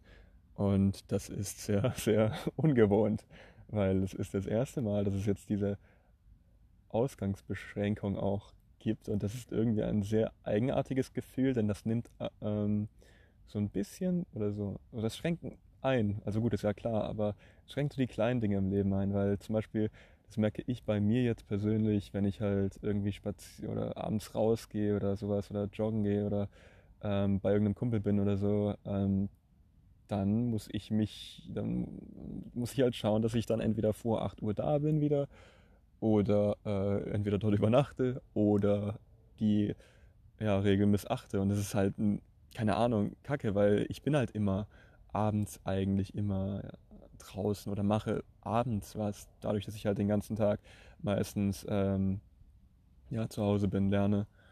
Ähm, in dieser Zeit jetzt. Aber ja, ich habe das Gefühl, die generelle Stimmung ist etwas Corona-müde. Ähm, ich weiß nicht, ob ich davon mich auf andere schließe ähm, oder ob sich das auch generell so generalisieren lässt, so wie ich es jetzt gerade so gesagt habe. Aber auf jeden Fall, naja gut, was heißt Corona-müde? Es ist für mich ein ganz komischer Zwiespalt, das kann ich auf jeden Fall hier festhalten. Habe ich ja auch schon, aber ist halt wirklich so, wenn ich, wenn Corona zu Ende ist, dann ziehe ich weg. Ja, ähm, deswegen, ja, schon irgendwie eine ziemlich kuriose Situation. Ähm, ich habe heute diese Verordnung von, von Land Baden-Württemberg, also das erste Mal auch mal gelesen. Es tut, es tut sehr gut, einfach mal etwas in der Hand zu haben, wo konkret steht, was erlaubt ist, was nicht erlaubt ist und dass es einfach so sicher auch gewissermaßen ist. Denn ich habe das Gefühl, dass es oftmals etwas, was ähm, ja, was fehlt.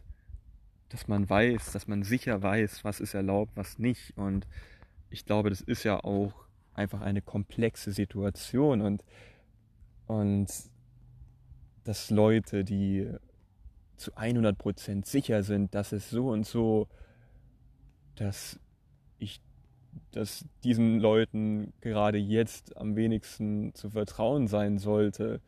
Weil keine Ahnung, es gibt ja oft, dass man dann irgendwelche oder dass man dann Meinungen hört, die ja vereinfachen und das ist doch alles ganz einfach und frei, also nach diesem Motto halt denken und das ist etwas, was, was ähm, ja, was ich einfach nicht für gut befinde, aber keine Ahnung, also das ist ein anderes Thema. ähm, ja, ist wie es ist auf jeden Fall. Ähm, ja, aber ich habe das Gefühl, es tut halt gerade auch echt einfach nur gut, ein Stück weit mehr Sicherheit zu haben, weil es halt etwas, was ich, ich bin mir oft unsicher gerade auch. Ist es jetzt richtig, wenn ich jetzt hier draußen bin oder äh, ist es vielleicht, also, ähm, ja, ich, ich probiere mich ja ähm, weitest oder weitestgehend daran zu halten, was so Sache ist. Aber ich merke halt auch, dass es mir auch gut tut, rauszukommen und das ist ein Zwiespalt. Aber ja. Äh, morgen bin ich beim Deutschen Roten Kreuz. Und von 7 bis 14 Uhr bin ich dort in der Frühschicht und übermorgen bin ich in der Spätschicht von 14 bis 22 Uhr mit, äh, ja, mit meinem Kumpel, dem David, freue ich mich drauf. Ich frage mich, wie oft ich mich hier wiederhole. Also ich glaube, das ist eine, oder das ist, also das Ding ist halt, ich bekomme überhaupt, beziehungsweise ich habe auch keine Möglichkeit, irgendwie Feedback zu bekommen für das hier, was ich hier mache. Deswegen ist es eigentlich hauptsächlich so ein selber Nachdenken. Ähm, ich möchte, dass das hier gut am Stück hörbar ist. Also für jeden da draußen von den wenigen, die das hören und für mich in der Zukunft irgendwann, dass das hier halt gut hörbar ist am Stück. Dass ich zudem so weit es möglich eben auch ehrlich bin mit so ziemlich allem oder nein, also das ist nochmal ein anderes Thema, aber wirklich Ehrlichkeit ist 100% hier und ich habe das hier auch schon mal äh, ausführlich erwähnt, warum das so ist. Ich war früher nicht immer ehrlich, bin auch immer noch manchmal unehrlich, wo ich mich frage, wieso machst, wieso hast du das jetzt gesagt oder so. Ist jetzt nicht mehr so oft wie früher, aber ist immer noch präsent. Ähm, ich habe das Gefühl, das hat mich oftmals da, dazu gebracht, dass andere mich als verpeilter gesehen haben. Also keine Ahnung, in meiner Selbstwahrnehmung. Oder ich glaube oft, dass andere mich einfach für verpeilt halten. Ich glaube, das bin auch teilweise einfach nur ich. Ähm, aber ich habe das Gefühl, dadurch, dass ich früher hier und da gelogen habe oder mich halt kurzfristig rausreden wollte, habe ich halt langfristig dafür gesorgt, dass ich noch verpeilter drüber komme, als ich eigentlich schon bin. Ja, einfach mal um das hier so. Ja, also es ist halt wirklich so. Deswegen ist mir Ehrlichkeit auch ziemlich wichtig und für das hier sowieso, weil das hier bin ja ich irgendwann, der sich das mal anhören will, vielleicht. Oder ja, deswegen ähm, Ehrlichkeit ist auf jeden Fall das Beste oder das Langfristigste oder das ist, Ehrlichkeit ist das, was bleibt. Ja. Jedenfalls, ich weiß nicht, wie ich das hier verbessern kann, beziehungsweise ich weiß, dass hier sicher Dinge drin sind, die mich irgendwann mal im Nachhinein so ein bisschen stören. Also klar, es ist cool generell, dass ich das hier mache. Es ist gut, dass ich das hier mache. Es ist gut, dass ich mich dazu bewege, denn manchmal fehlt mir die Motivation und manchmal habe ich eben motiviertere und manchmal unmotiviertere Tage. Aber was ich sagen möchte ist, es fällt mir manchmal, glaube ich, schwer, das hier selbst zu reflektieren, denn es gibt es eigentlich so gut wie selten oder eigentlich nie, dass ich eine Folge einfach wirklich anhöre. Ich weiß nicht, ähm, also wenn ich, ich habe ja schon öfter dann auch mal auf Spotify geschaut, so wie das denn aussieht so und das auch mal angehört so. Ich finde die Klavierintros manchmal gut, manchmal denke ich, ich könnte hätte noch was besser machen können so, weil zum Beispiel bei äh, The Scientist von Coldplay, da hört man am Anfang wie ich so die Play-Taste drücke, weil das halt einfach so mega unprofessionell oder ist halt, ja, also ich, ich nehme das hier mit meinem Handy auf, deswegen ähm, ist das zu der Zeit da so ein bisschen der Struggle gewesen, wie kriege ich es hin, dass ich, ähm, dass ich aufnehme, also halt hier aufnehme ähm, und zeitgleich bei meinem Klavier ähm, spiele und ja, und dass man halt nicht diese Tastentöne hört. Und also ich habe manchmal, oder ich mache es eigentlich meistens immer so, dass ich das aufnehme auf meinem, klar, auf meinem Keyboard, also das ist so ein, so ein Clavinova heißt das. Das ist, ähm, das hat die Möglichkeit und da bin ich so dankbar für, Dinge aufzuzeichnen. Denn das ist jetzt auch ein bisschen ab vom Schuss, aber, ähm, aber auf dieser Clavinova, da gibt es so einen USB-Stick, also auf meinem Klavier, da gibt es so einen USB-Stick und dieses Keyboard, Klavier, ist von, ähm, von 2004, nee, warte, von 2007. Und das war auch ungefähr, wo ich dann angefangen habe, ähm, Klavier zu spielen. Äh, beziehungsweise, ja, wo da war das 2007? Nee, ich glaube, das war schon früher. Nee, das war schon früher. Ich weiß es nicht genau. Auf jeden Fall irgendwo so in dem Bereich 2004 2000, bis 2007, keine Ahnung, ähm, war das so. Auf jeden Fall ähm, kommt da gleich ein Bus. Aber was ich sagen möchte, ist, da gibt es einen USB-Stick und der hat, glaube ich, also der hat enorm wenig. Ich glaube, der hat 256 Megabyte oder so. Ähm, oder nee, noch weniger. Nee, der hat noch weniger, warte. Der hat äh, 16 Megabyte tatsächlich. Also ich meine ziemlich sicher zu wissen, dass es nur 16 Megabyte sind. Auf jeden Fall auf diesem USB-Stick drauf gibt es einen Haufen Lieder und das sind alles Lieder, die meinen Klavierfortschritt dokumentieren, beziehungsweise die dokumentieren, wie ich damals schon mit irgendwie neun Jahren oder so irgendwelche Lieder gespielt habe. Ich hatte damals einen Keyboard-Lehrer. Ähm, das war kein Klavierlehrer, sondern er hat extra fürs Keyboard so ja, Sachen gezeigt. Ähm, das, den hatte ich jetzt auch nicht lange, für irgendwie drei Jahre oder so, aber der hat mich damals so rangeführt an, äh, an das Klavier oder an das Keyboard. Und dann irgendwann habe ich halt aufgehört, weil es hat mir nicht mehr Spaß gemacht, nur das Keyboard spielen so. Dann hatte ich eine Zeit lang, also eigentlich nur eine relativ kurze Zeit lang nicht gespielt. Und dann habe ich irgendwann begonnen mit, mit ähm, ich, äh, es gab dieses eine Lied von Evanscene. Nee, das war schon früher. Ich weiß nicht genau, welches es war. Ich glaube River Flows oder My Immortal. Auf jeden Fall bin ich dann irgendwann dazu gekommen. Und dadurch ging das Ganze halt los. Aber ja, das ist auch nur so eine Randgeschichte. Aber dieser USB-Stick ist mir wahnsinnig wertvoll, weil das sind halt einfach alle Dokumentation, alles Dokumentation, wie mein Klavierfortschritt ist. Und deswegen, ich probiere mich auch zu bemühen, auch jetzt, wenn ich Lieder komplett neu lerne, dann so auch so diese ersten Schritte festzuhalten. Also heißt, keine Ahnung, wenn ich jetzt irgendwie ganz, ganz äh, stümperhaft dann irgendwie ähm, so, so das probiere zu spielen, dass ich das dann auch aufnehme und festhalte, einfach nur um zu schauen, wie ich früher mal gespielt habe. Denn das finde ich ganz krass, einfach mal zu sehen, was für Lieder und wie ich diese Lieder früher gespielt habe. Denn ich habe das Gefühl, da gibt es diese kleinen Unterschiede, die dann doch ziemlich viel ausmachen. Weil ich habe das Gefühl, Lieder entdeckt man ja auch immer wieder neu für sich, so dass man immer und immer wieder dasselbe Lied neu hört oder neu für sich findet und das an diesen kleinen Details festmache. Und das finde ich wunderbar oder das finde ich cool.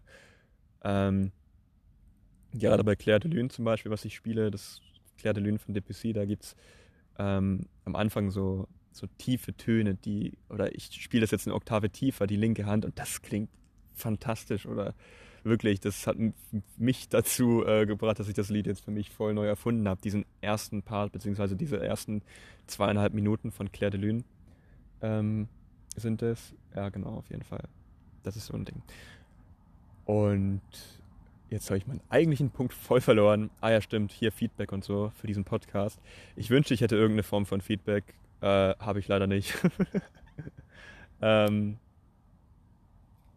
also ich weiß nicht, keine Ahnung. Ähm, ich habe halt sonst so Social Media mäßig, naja, ich weiß, naja, äh, vielleicht irgendwann mal werde ich das hier ähm, erwähnen, hier, wie man das machen kann. Also irgendwie Social Media. Aber genau, ich pausiere mal kurz. Schon auch verrückt zu denken, dass ich dieses Jahr noch Flugbegleiter war. Ähm, es ist der 21. 20, äh, der 21. Dezember 2020. Das Jahr neigt sich dem Ende zu. Ich war gestern beim DRK, heute beim DRK arbeiten. Ähm, war gestern in der Frühschicht, war heute in der Spätschicht. Gerade haben wir 23 Uhr, glaube ich, ungefähr. Und ich bin jetzt zu Hause, beziehungsweise bin gerade daheim angekommen, sitze gerade noch in meinem Auto. Ähm, genau, wie war gestern? Von 7 bis 14 Uhr habe ich gearbeitet. Äh, was war das? Sonntag? Ähm, genau. Jedenfalls war das echt entspannt. Also es war wirklich echt entspannt. Ähm, denn wir hatten gerade mal eine Fahrt, also wirklich eine Fahrt und das war es komplett. Mhm. Die Fahrt, die wir hatten, war ähm, Atemnot akut als Stichwort. Und äh, bezüglich Corona ist es schon, ja, keine Ahnung, also da geht man dann meistens dann doch mit Vorsicht dran, beziehungsweise man hat dann eben einen Schutzkittel an, beziehungsweise schützt sich halt selber. Ähm, jedenfalls der von gestern, hatte der was? Ähm, wir haben ihn ins Krankenhaus gebracht, glaube ich. Ja, ich weiß es aber auch nicht mehr genau. Jedenfalls, der war auf jeden Fall auch nicht so spektakulär. Also es war jetzt nichts, was irgendwie größer im Gedächtnis geblieben ist oder ähm, was ein Notarzt gebraucht hätte. Ähm, liegt vielleicht auch daran, dass ich gerade müde bin, aber ich erinnere mich auf jeden Fall gerade nicht mehr an zu viele Details von dem gestern. Aber ja, was auf jeden Fall gut war gestern, was einfach nur cool war gestern, war, dass ich Zeit hatte, auch was anderes zu machen, beziehungsweise für meine Uni Zeug zu machen. Denn äh, ich habe jetzt Ferien seit letzten Freitag und das fühlt sich so verdammt geil an. Äh, ja, aber ich habe halt trotzdem äh, auch was zu machen für die Uni, also so ist nicht. Ähm, genau, deswegen. Aber ich hatte dort Zeit und es hat einfach nur gut getan, dass ich, dass ich ja einfach auch während der Arbeit dann was dort machen konnte. Also auf der Wache hat es auch WLAN, ich hatte meinen Laptop dabei und äh, habe dann zum Beispiel an äh, Studien teilgenommen, denn man muss auf 24 Stunden kommen, beziehungsweise, ja, habe ich ja glaube ich schon mal erzählt. Äh, ich weiß halt echt nie, was ich wann erzähle, deswegen ich glaube, was echt eine ganz gute Maßnahme mal wieder wäre, wäre, dass ich das hier mehr am Stück mache. Also ich habe es früher bei den ersten zehn Folgen so immer gemacht, dass ich eine Stunde am Stück gehabt habe und danach 40 Minuten und dann immer eine Stunde 40 ungefähr hatte. Oder so ganz, ganz grob hatte ich das manchmal so oder meistens so bei den ersten zehn Folgen. Jedenfalls, äh, genau, heute war der zweite Tag. Ähm, ich bin jetzt, äh, was ich nochmal geschaut habe, ist, dass ich nochmal arbeiten werde im Dezember. Also war es dann heute den 21. Also Montag genau. Und ich arbeite jetzt noch am Mittwoch und am Freitag von äh, Spätdienst, also 14 bis 22 Uhr. Genau, da freue ich mich auf jeden Fall drauf. Ja, ähm, heute 14 bis 22 Uhr gearbeitet. Ähm, es ging los damit, ja stimmt, dass wir ähm, zu einem Schlaganfall gefahren sind, beziehungsweise das war so als Stichwort gemeldet, Schlaganfall, Hirnblutung. Ähm, und das war der erste Einsatz, den wir hatten. Wir sind dann zu einem Seniorenheim gefahren, was relativ bekannt dafür ist, dass es oft Infektionspatienten hat, beziehungsweise wo zum Beispiel das Coronavirus auch äh, eine lange Zeit sehr stark vertreten war und das war auch so die erste Assoziation, die wir damit so hatten. Oh Gott, also das ist hoffentlich halt kein äh, oder dass es halt kein Corona-Fall ähm, ist oder je nachdem. Ja, ähm, auf jeden Fall sind wir dann zu diesem Seniorenheim gefahren, äh, waren relativ schnell dort. Äh, die Patientin hatte eine Hemiparese, also die ist so seitlich ähm, nach rechts gehangen. Wir sind reingekommen ins Zimmer von diesem Seniorenheim auf jeden Fall ähm, ja, lag sie da, beziehungsweise saß sie da schon so im Bett, ähm, sehr stark nach rechts geneigt. Und ähm, das Ganze schien erst seit kurzem so zu gehen. Also wir haben das Ganze mit Zeitfenster gemacht. Also das Wichtige ist halt aber immer ja, zu schauen, ähm, wie es denn mit der Zeit ist, ob es einen konkreten Zeitpunkt gibt. Und ähm, auf jeden Fall, äh, ja, also seit einer halben Stunde waren die Symptome gesichert. Und davor schien es noch nicht ganz klar. Also es, es ist nicht exakt sicher gewesen, ob es äh, auch schon seit bisschen drüber war. Jedenfalls wurde sie an dem Tag, also heute, schon, ähm, schon auch normal gesehen. Hatte jetzt eben das hier. Dementsprechend ja, war dann das Ganze dann auch im Zeitfenster drin. Das heißt, wir haben einen zeitkritischen Patienten gehabt, beziehungsweise draus gemacht quasi und äh, waren uns dann bemüht, eben so schnell wie möglich in die Klinik zu kommen. Ähm, haben dann zum Beispiel einen Fast-Test gemacht, ähm, also damit zu, um zu schauen, wie, ob die Seiten, ob die, ähm, Neuro, ob die ob Neurologie des Nervensystems quasi, ähm, ob das auf beiden Seiten gleich intakt ist. Also heißt, schaut man dann zum Beispiel ins Gesicht, dann, äh, also zum Beispiel, ja, lächeln Sie mal, ähm, runzeln Sie mal die Stirn, blinzeln Sie ganz schnell, sind da so Dinge, die man da oft sagt. Ähm, dann bei den Armen schaut man dann, ob sie, ob die Patientin eben gleich kräftig zudrücken kann oder ob sie mit geschlossenen Augen die Hände in die Höhe halten kann. Ähm, dann sprechen, ob das möglich ist. Und ähm, genau, ein Zeitfenster ist dann noch das andere. Ja, also so setzt sich dann dieses Fast zusammen. Und äh, genau, und Füße schaut man dann auch noch. Aber ja, jedenfalls, was hier der Fall war, war, dass die rechte Seite vernachlässigt war oder halt ja ähm, nicht so funktioniert hat. Also ähm, ja, das hat meine Kollegin geschaut und ich habe parallel dazu die Trage vorbereitet. Ähm, genau, Corona-mäßig war nichts bekannt. Das war auch auf jeden Fall ganz gut so. Ja.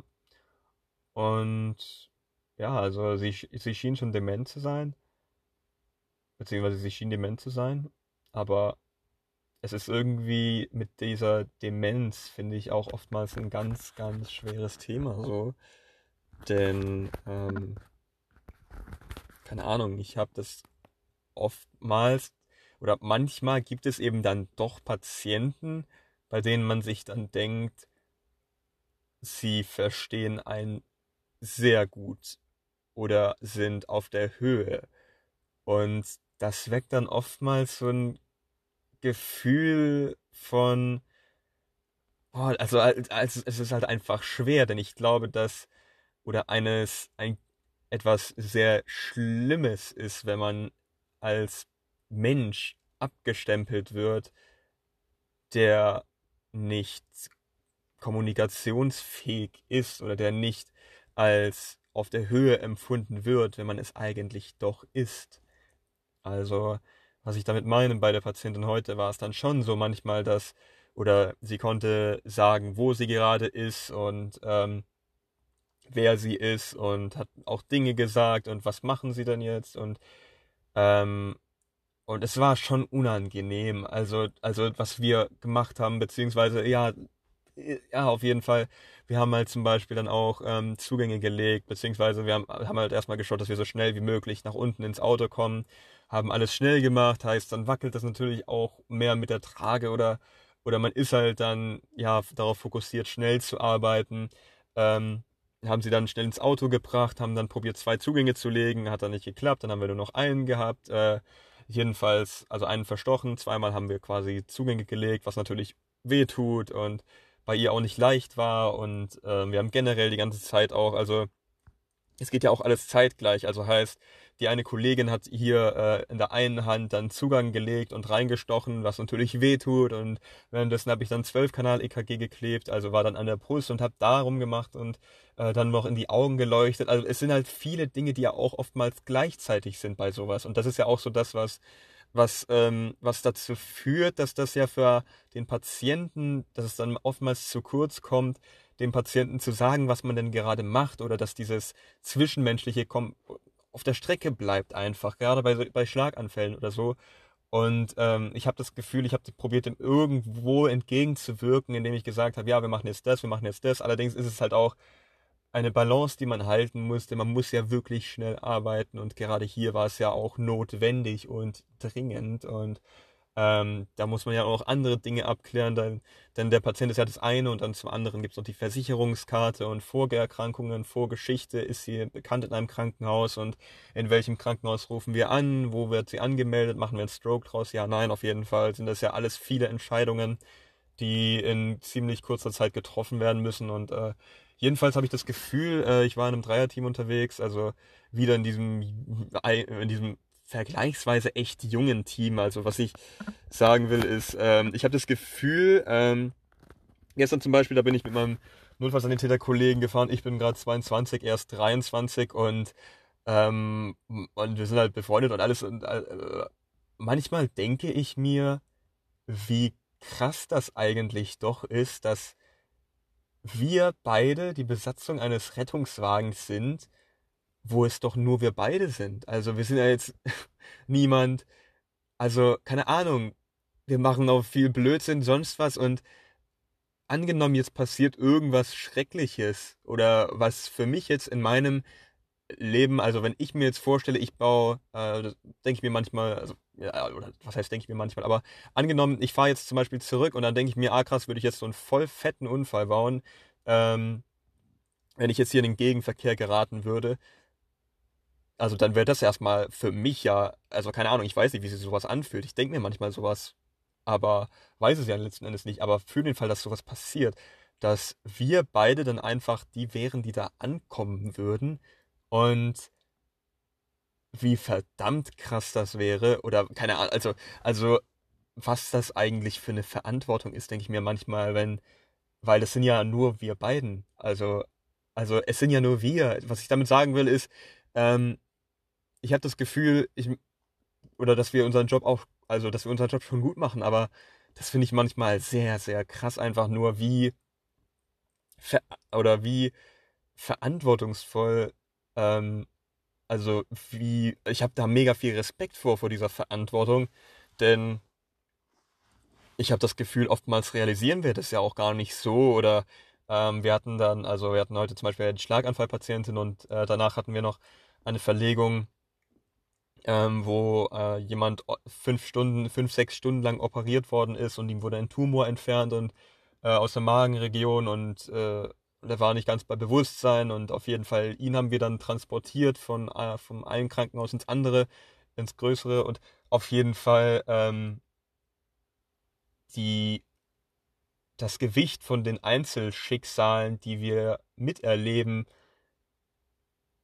das ist uns ja oder das ist mir oftmals nicht so bewusst, denn ich habe das Gefühl, wenn man eine Einzelgeschichte mit Hintergrund beleuchtet oder mit Hintergrundwissen, was wir ja gar nicht kennen oder gar nicht wissen, dann ist das einfach nur immens. Also ja, ich, ich habe auf jeden Fall schon oftmals sehr großen Respekt vor, ähm, vor dem Beruf, den ich macht. Also keine Ahnung, ich, ich, was ich sagen will, ich, ich habe enorm Respekt vor den, vor den Situationen der Patienten, denen wir tagtäglich begegnen oder denen ich oder denen ich da ab und zu begegne. Ich bin ja nur noch Aushilfe dort, aber ja, aber das finde ich halt sehr, sehr ähm, ähm, demütig oder was heißt, also ich, ich suche gerade das richtige Wort. Also es, es, es gibt mir Demut manchmal zu denken, wie immens krass oder auch belastend die Situation der Patienten sein können, die wir ja transportieren, dafür, dass es eben halt nur wir beide sind. So. Also ich meine, mein Kollege ist 23, ich bin 22 und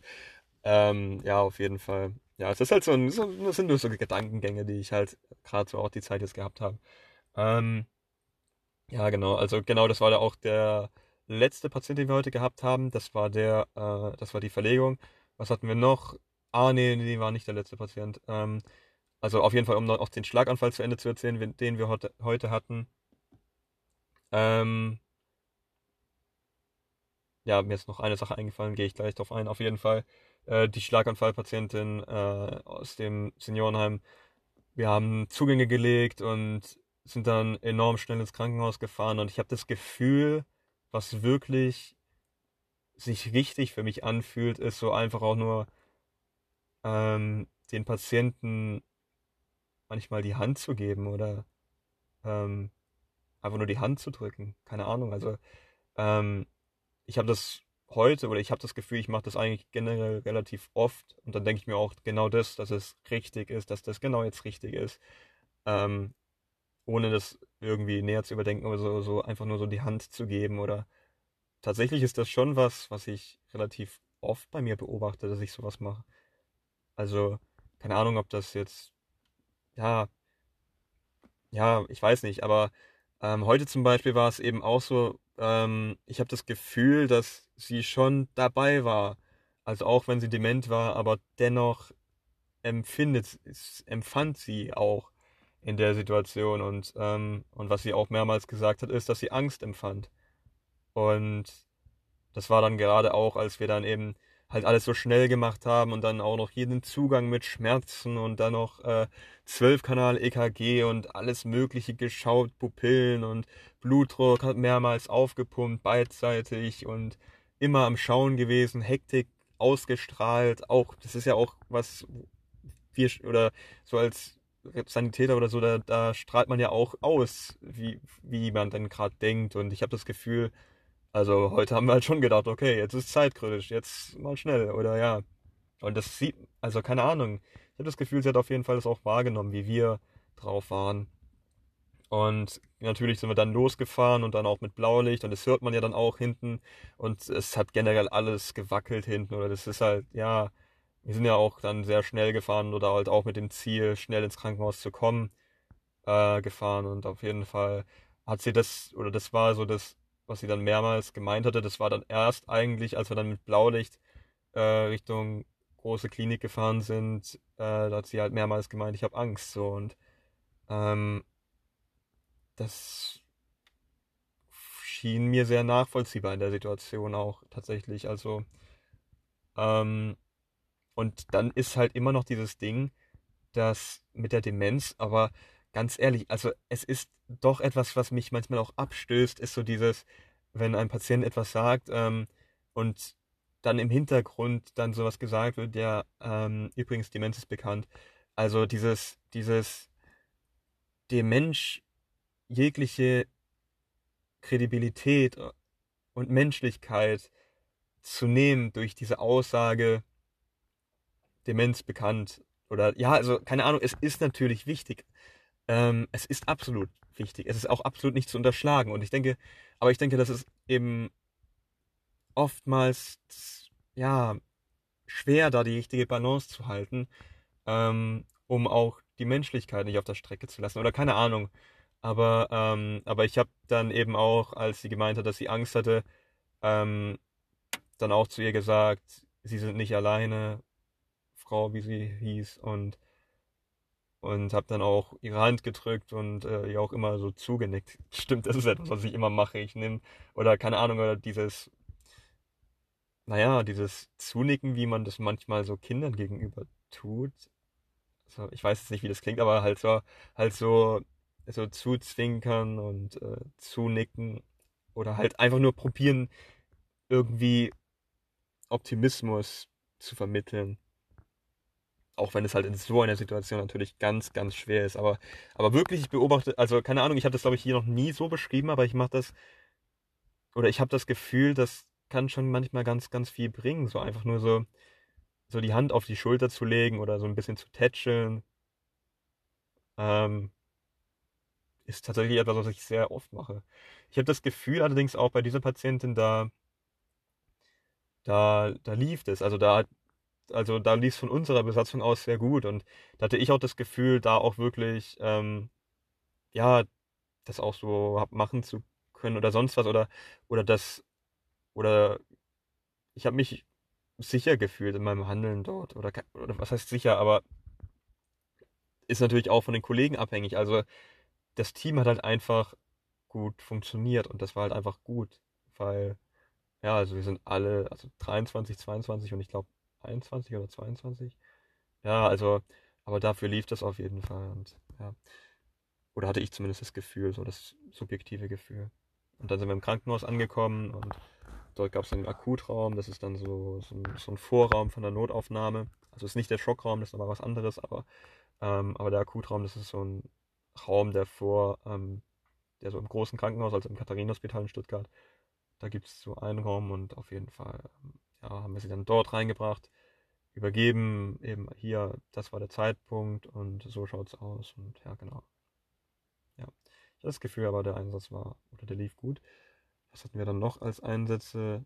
Ja, stimmt, dann waren wir als äh, zweiter Einsatz, äh, wurden wir als Notarztwagen, oder mit Notarzt dann zu ACS-Infarkt gerufen, also zu, zu, zum Brustschmerz, beziehungsweise was stand da drin? Also in der Beschreibung stand drin, ähm, Patientin mit starken Brustschmerzen, mit Ohrensausen und Schwindel.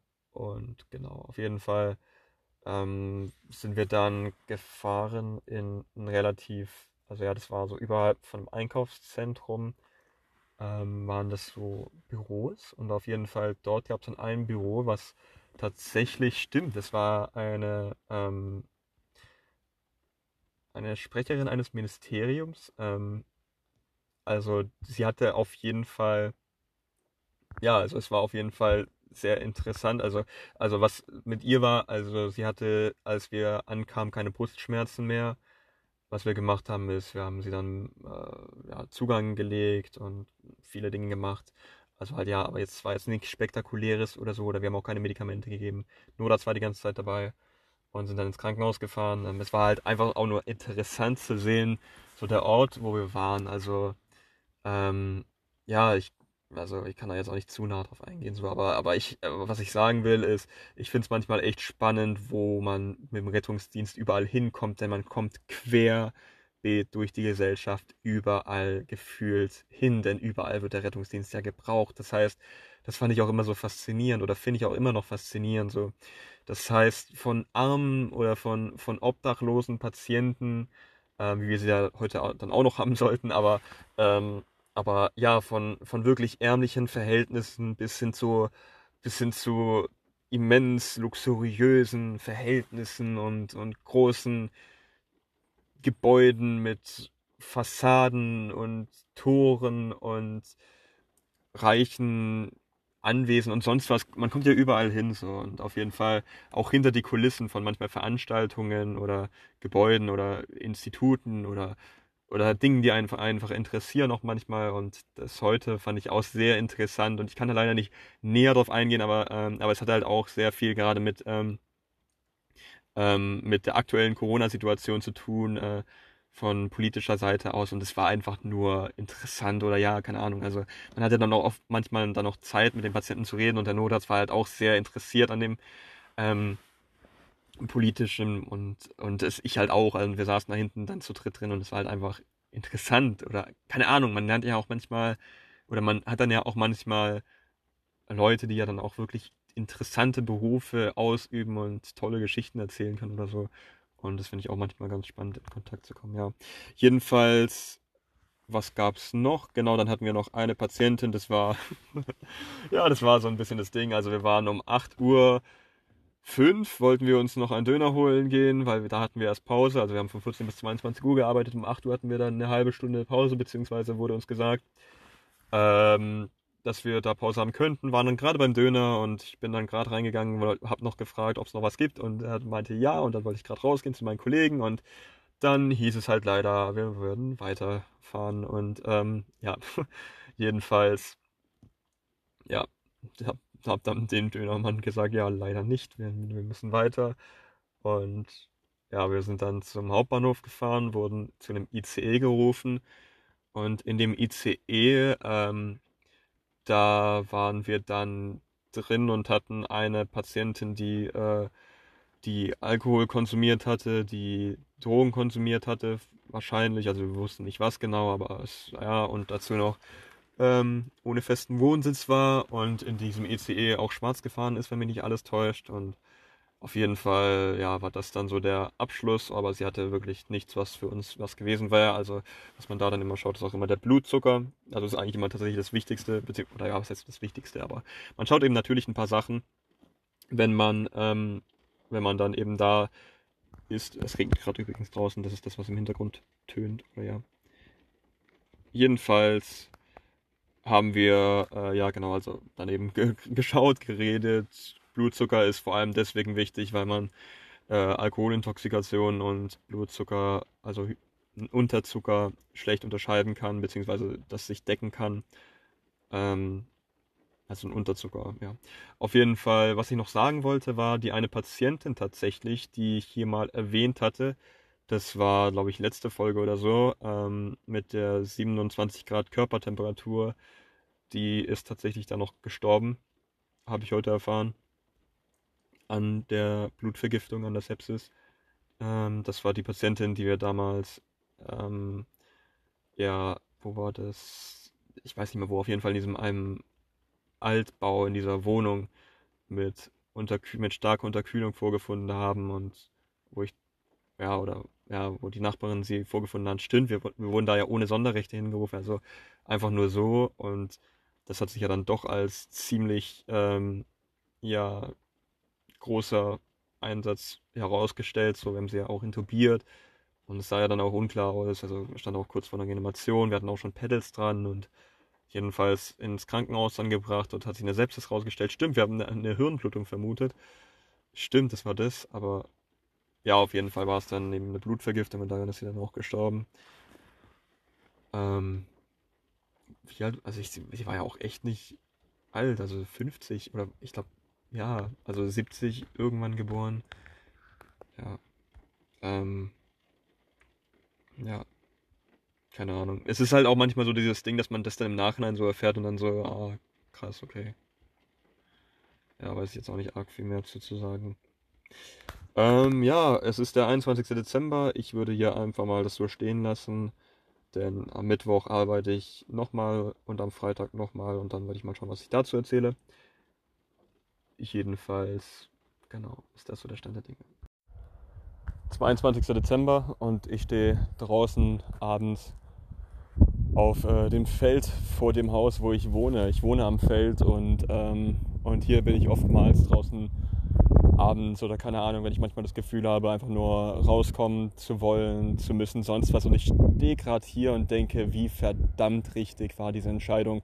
Nochmal, ich möchte es nochmal in aller Deutlichkeit wiederholen. Ich stehe gerade hier und möchte einfach mal betonen, wie verdammt, verdammt richtig die Entscheidung war, dass ich mich für Psychologie in den Niederlanden entschieden habe. Ich habe mich nicht dieses Jahr für den Notfallsanitäter entschieden oder auch nicht für Wirtschaftsingenieurswesen international entschieden. Ich habe mich nicht für Politikwissenschaften entschieden. Ich habe mich nicht für Medizintechnik entschieden. Ich habe schon so, so viel überlegt, machen wollen und sonst was. Und dieser Weg, also wirklich, wenn ich jetzt so zurückblicke, dieser Weg war verdammt, verdammt, verdammt nochmal einzigartig, den ich bisher so gegangen bin. Oder zumindest, also für mich ist es einfach nur unvorstellbar, jetzt zurückzublicken, als ich aus der Schule rauskam, da hätte ich das einfach nicht, ähm, nicht kommen sehen können. Diese Entscheidung dieses Jahres war verdammt nochmal richtig. Wo stehe ich denn gerade? Ich bin 22 und ich ziehe nächstes Jahr weg.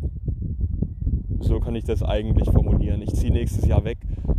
Ich ziehe ins Ausland, in, in, die, in die Niederlande. Das ist nicht so, also aber es ist Ausland und es ist ganz, ganz weit weg von meiner Heimat und von all dem sonst was habe ich auch noch nie so gemacht, also nicht in der Form. Ich war mal in der Schweiz, allerdings war das nochmal ja, was anderes. Ich höre im Hintergrund Sirenen und morgen bin ich nochmal auf dem Rettungswagen und am 25. auch. Ähm, es hat sich einfach so verdammt viel getan in den letzten Jahren. Ich kann das gar nicht wirklich in Worte fassen. Also wirklich, es hat sich so verdammt viel getan. Also ich habe das Gefühl, also gestern vor vier Jahren zum Beispiel war die erste, ähm, die erste Reanimation, die ich draußen auf dem Rettungswagen hatte und das war glaube ich auch zugleich so mit die eindrücklichste, zusammen mit der Frau, die aus dem siebten Stock gesprungen ist. Das war die, äh, der Inderin, der, beziehungsweise, ja, auf jeden Fall, die zwei Kinder hatte, die dann in im Türrahmen standen und gesehen haben, wie wir da ihre Mutter reanimiert haben. Das war mein letzter Praktikumstag. Das war der letzte Schritt, bevor ich Rettungssanitäter war. Und das war genau an dem letzten Tag auch. Das war der einzige Einsatz von dem Tag. Und also so, keine Ahnung, das war morgen vor vier Jahren. Und was ich seitdem getan habe, hätte ich halt auch einfach nicht sagen können, dass ich dann beim DRK sein würde, dass ich dann, dass ich dann alles umwerfen würde oder dann eben nach Australien gehen würde und ziemlich viel von heute auf morgen machen würde. Also, dass ich dann nach Australien, nee, zuerst nach Asien für, für knapp einen Monat gegangen bin, danach nach Australien für zweieinhalb Monate, danach zurückgekehrt bin, um in die Schweiz zu ziehen, Flugbegleiter zu werden, so lange bis Corona begonnen hat. Ich bin zurückgekehrt, um hierher in meine, nah, nah, nahe meiner Heimatstadt in Pforzheim Wirtschaftsingenieurswesen international zu studieren, ein Semester lang und dann mich doch für Psychologie zu entscheiden.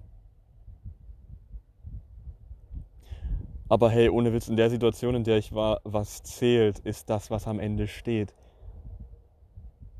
Und ich wollte langfristig denken mit dieser Entscheidung und boah, das hat sich so, so, so verdammt schwer angefühlt. Wirklich.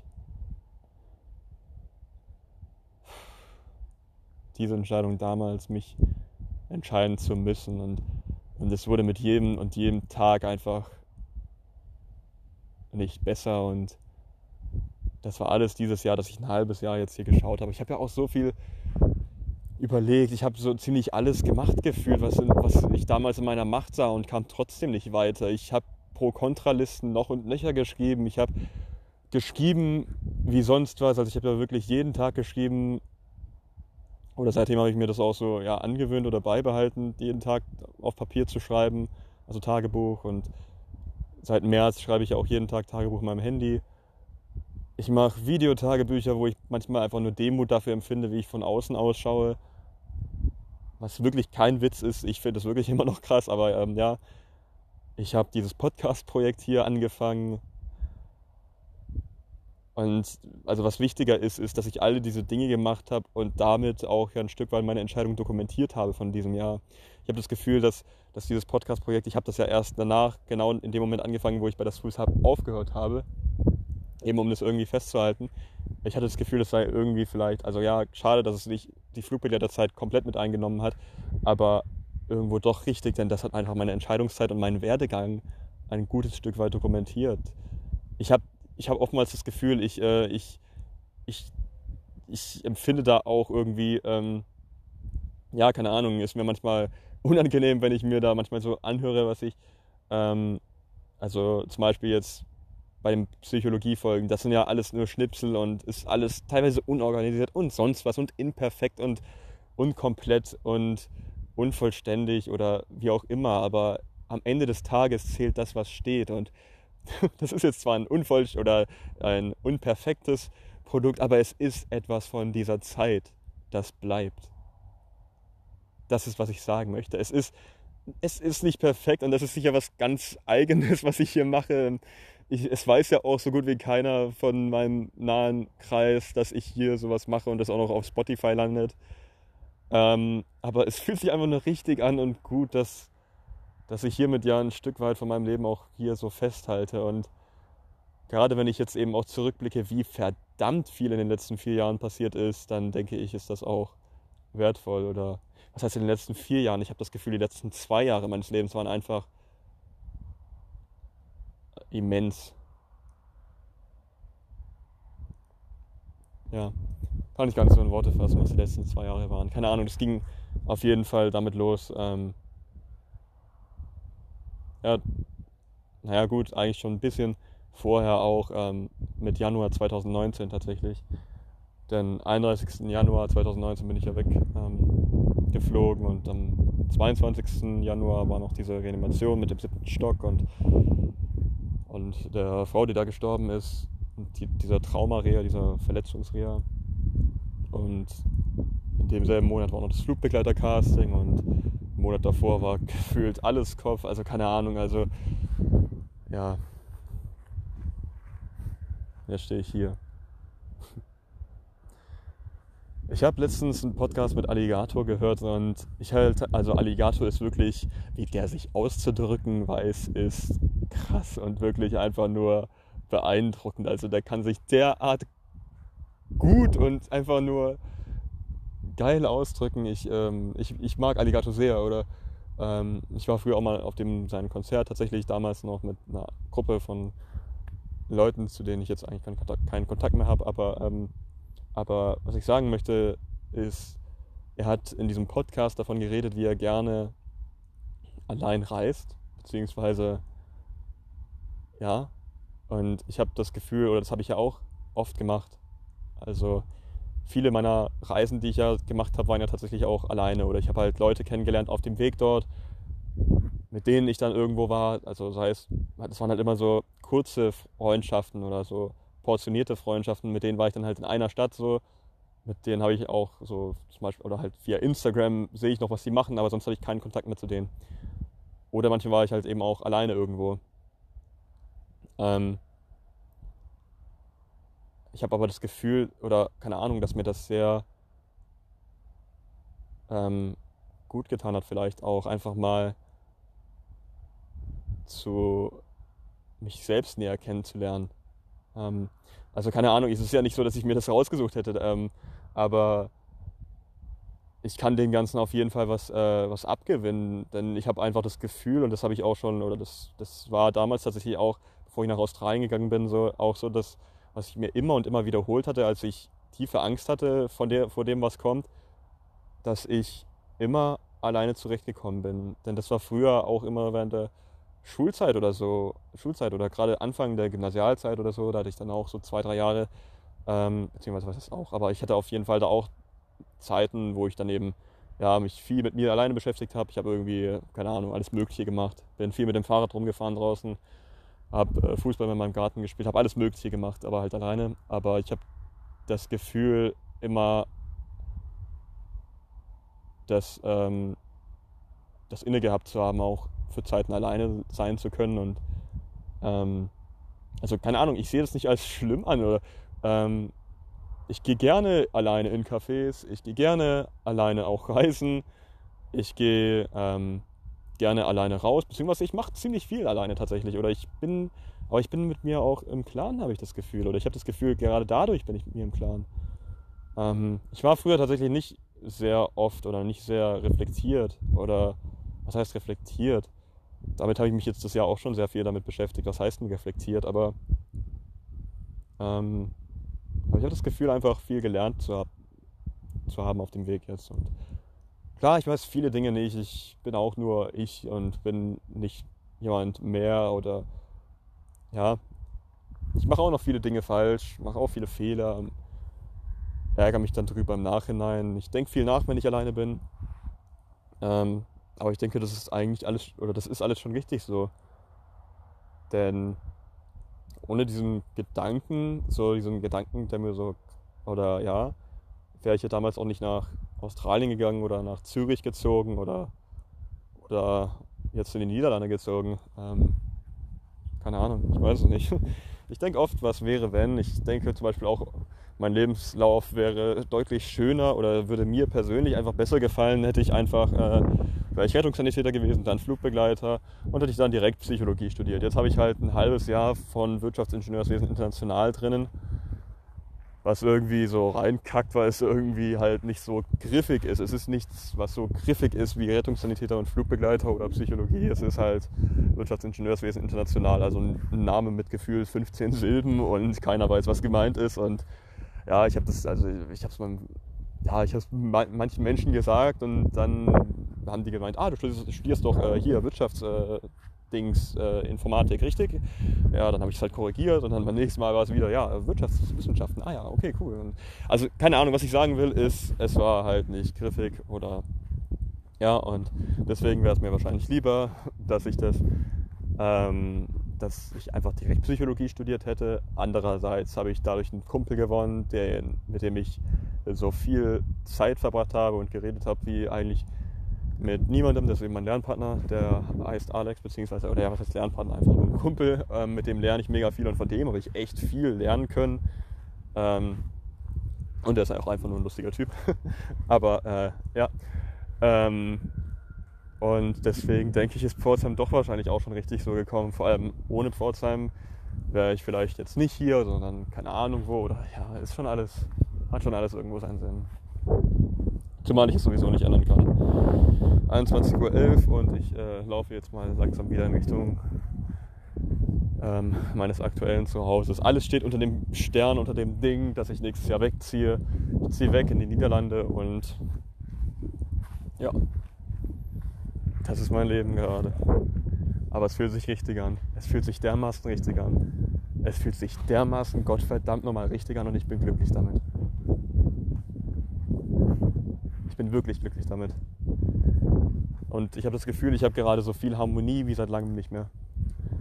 Das ist auch etwas, was ich heute in meinem Tagebuch-Einträgen festgestellt habe. Dieses Harmonie-Ding. Ich habe das Gefühl, auch wenn die Welt gerade Kopf steht, der Himmel schief steht und die Pandemie wieder anzieht und ich ab 8 Uhr nicht mehr raus darf, aber gerade habe ich so viel Harmonie wie seit langem nicht mehr.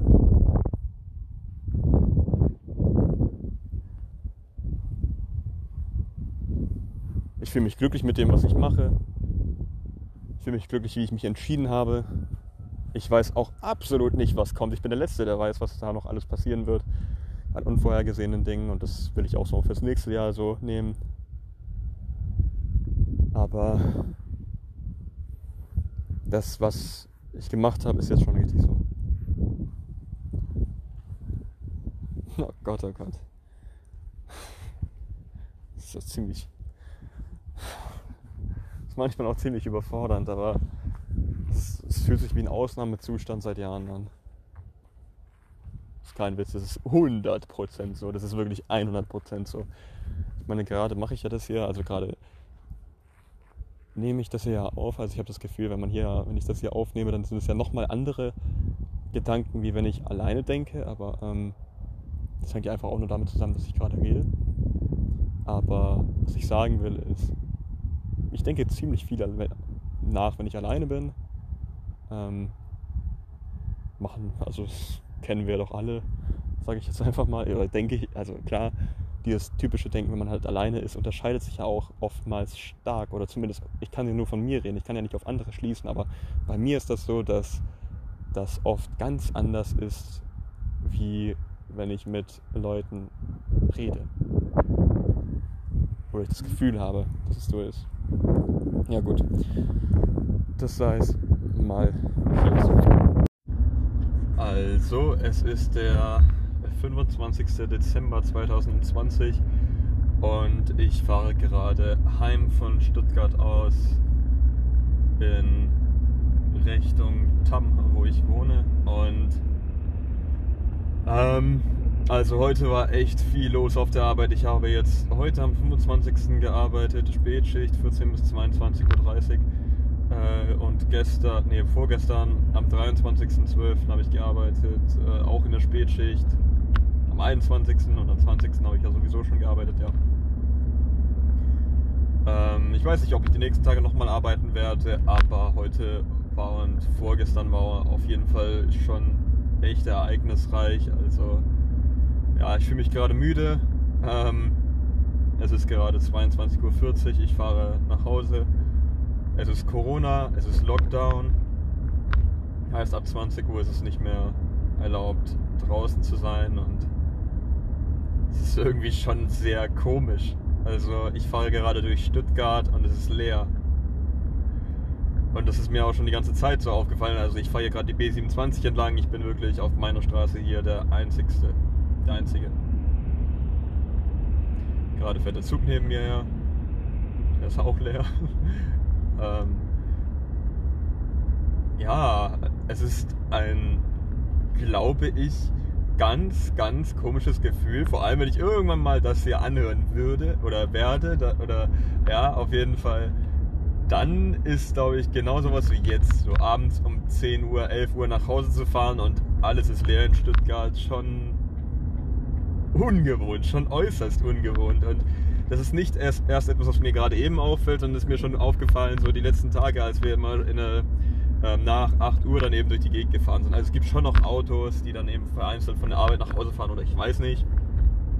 Das ist auch nicht komplett ausgestorben, aber es ist doch ein deutliches Stück ähm, einfacher nach Hause zu fahren, beziehungsweise schneller. Und das alles wegen Corona, wegen Covid-19. Heute war auch ein Tag, der sehr, sehr davon bestimmt war, der sehr von Covid-19 bestimmt war. Ach krass, ich bin gerade am Pragsattel und. Ah ja, okay, doch, da fährt jemand. Aber ja, aber ich bin gerade am Pragsattel und das ist so eine große Kreuzung in Stuttgart, an der ich immer vorbeifahre und hier ist tatsächlich wirklich ganz wenig los. Also da ist ein Auto, das ich gerade sehe. Eins kommt jetzt noch hinter mir. Ja. Und jetzt fahre ich weg. Aber ja, auf jeden Fall ähm, war meine Arbeit komplett von Corona heute dominiert. Und ich glaube, ich hatte auch noch nie so einen Tag in Bezug auf Corona wie heute. Wir hatten äh, vier Einsätze, aber wir sind die ganze Zeit durchgefahren. Also, ähm, oder so gut wie. Wir sind um 14.30 Uhr losgefahren, glaube ich. Ja, 14.30 Uhr. Ähm, wir sind um 22.30 Uhr jetzt fertig gewesen mit Putzen, mit Auffüllen und allem Möglichen. Also ja, wir sind um 14.30 Uhr ähm, haben wir begonnen. Entschuldigung. Ähm, wir sind zu einem Sturz zuerst nach draußen gefahren und das war das erste Einsatzstichwort Sturz. In Stuttgart-Möhringen war das.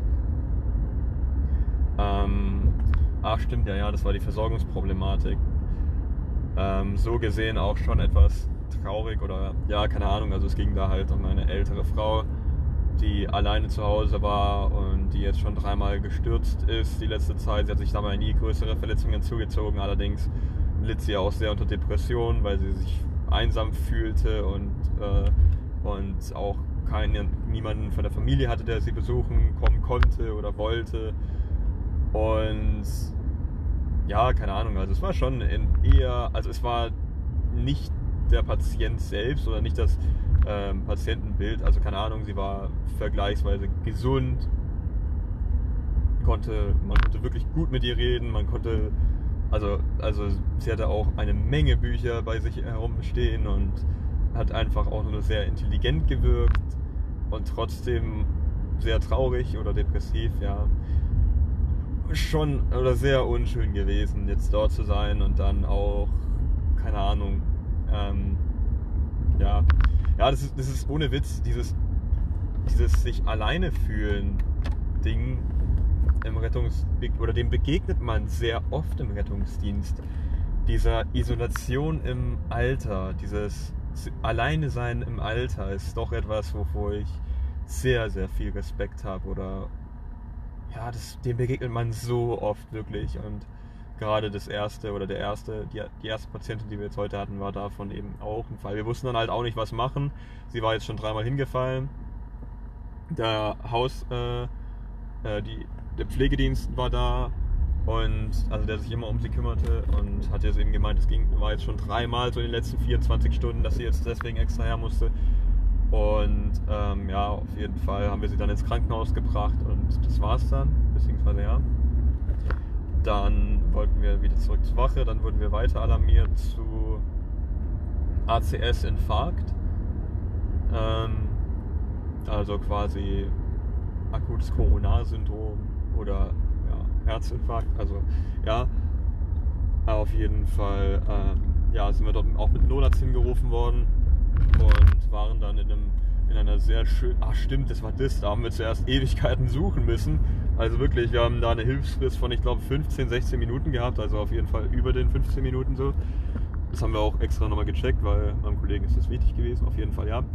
Ähm, wir sind dort gewesen und ähm, der Patient war um die 60, 70, hat angegeben gehabt, dass er, als er angerufen hatte, Schmerzen von 10 von 10 auf der Brust hatte, dass er schon mal einen Herzinfarkt vor 13 Jahren hatte und dass das damals genau so sich angefühlt habe wie jetzt.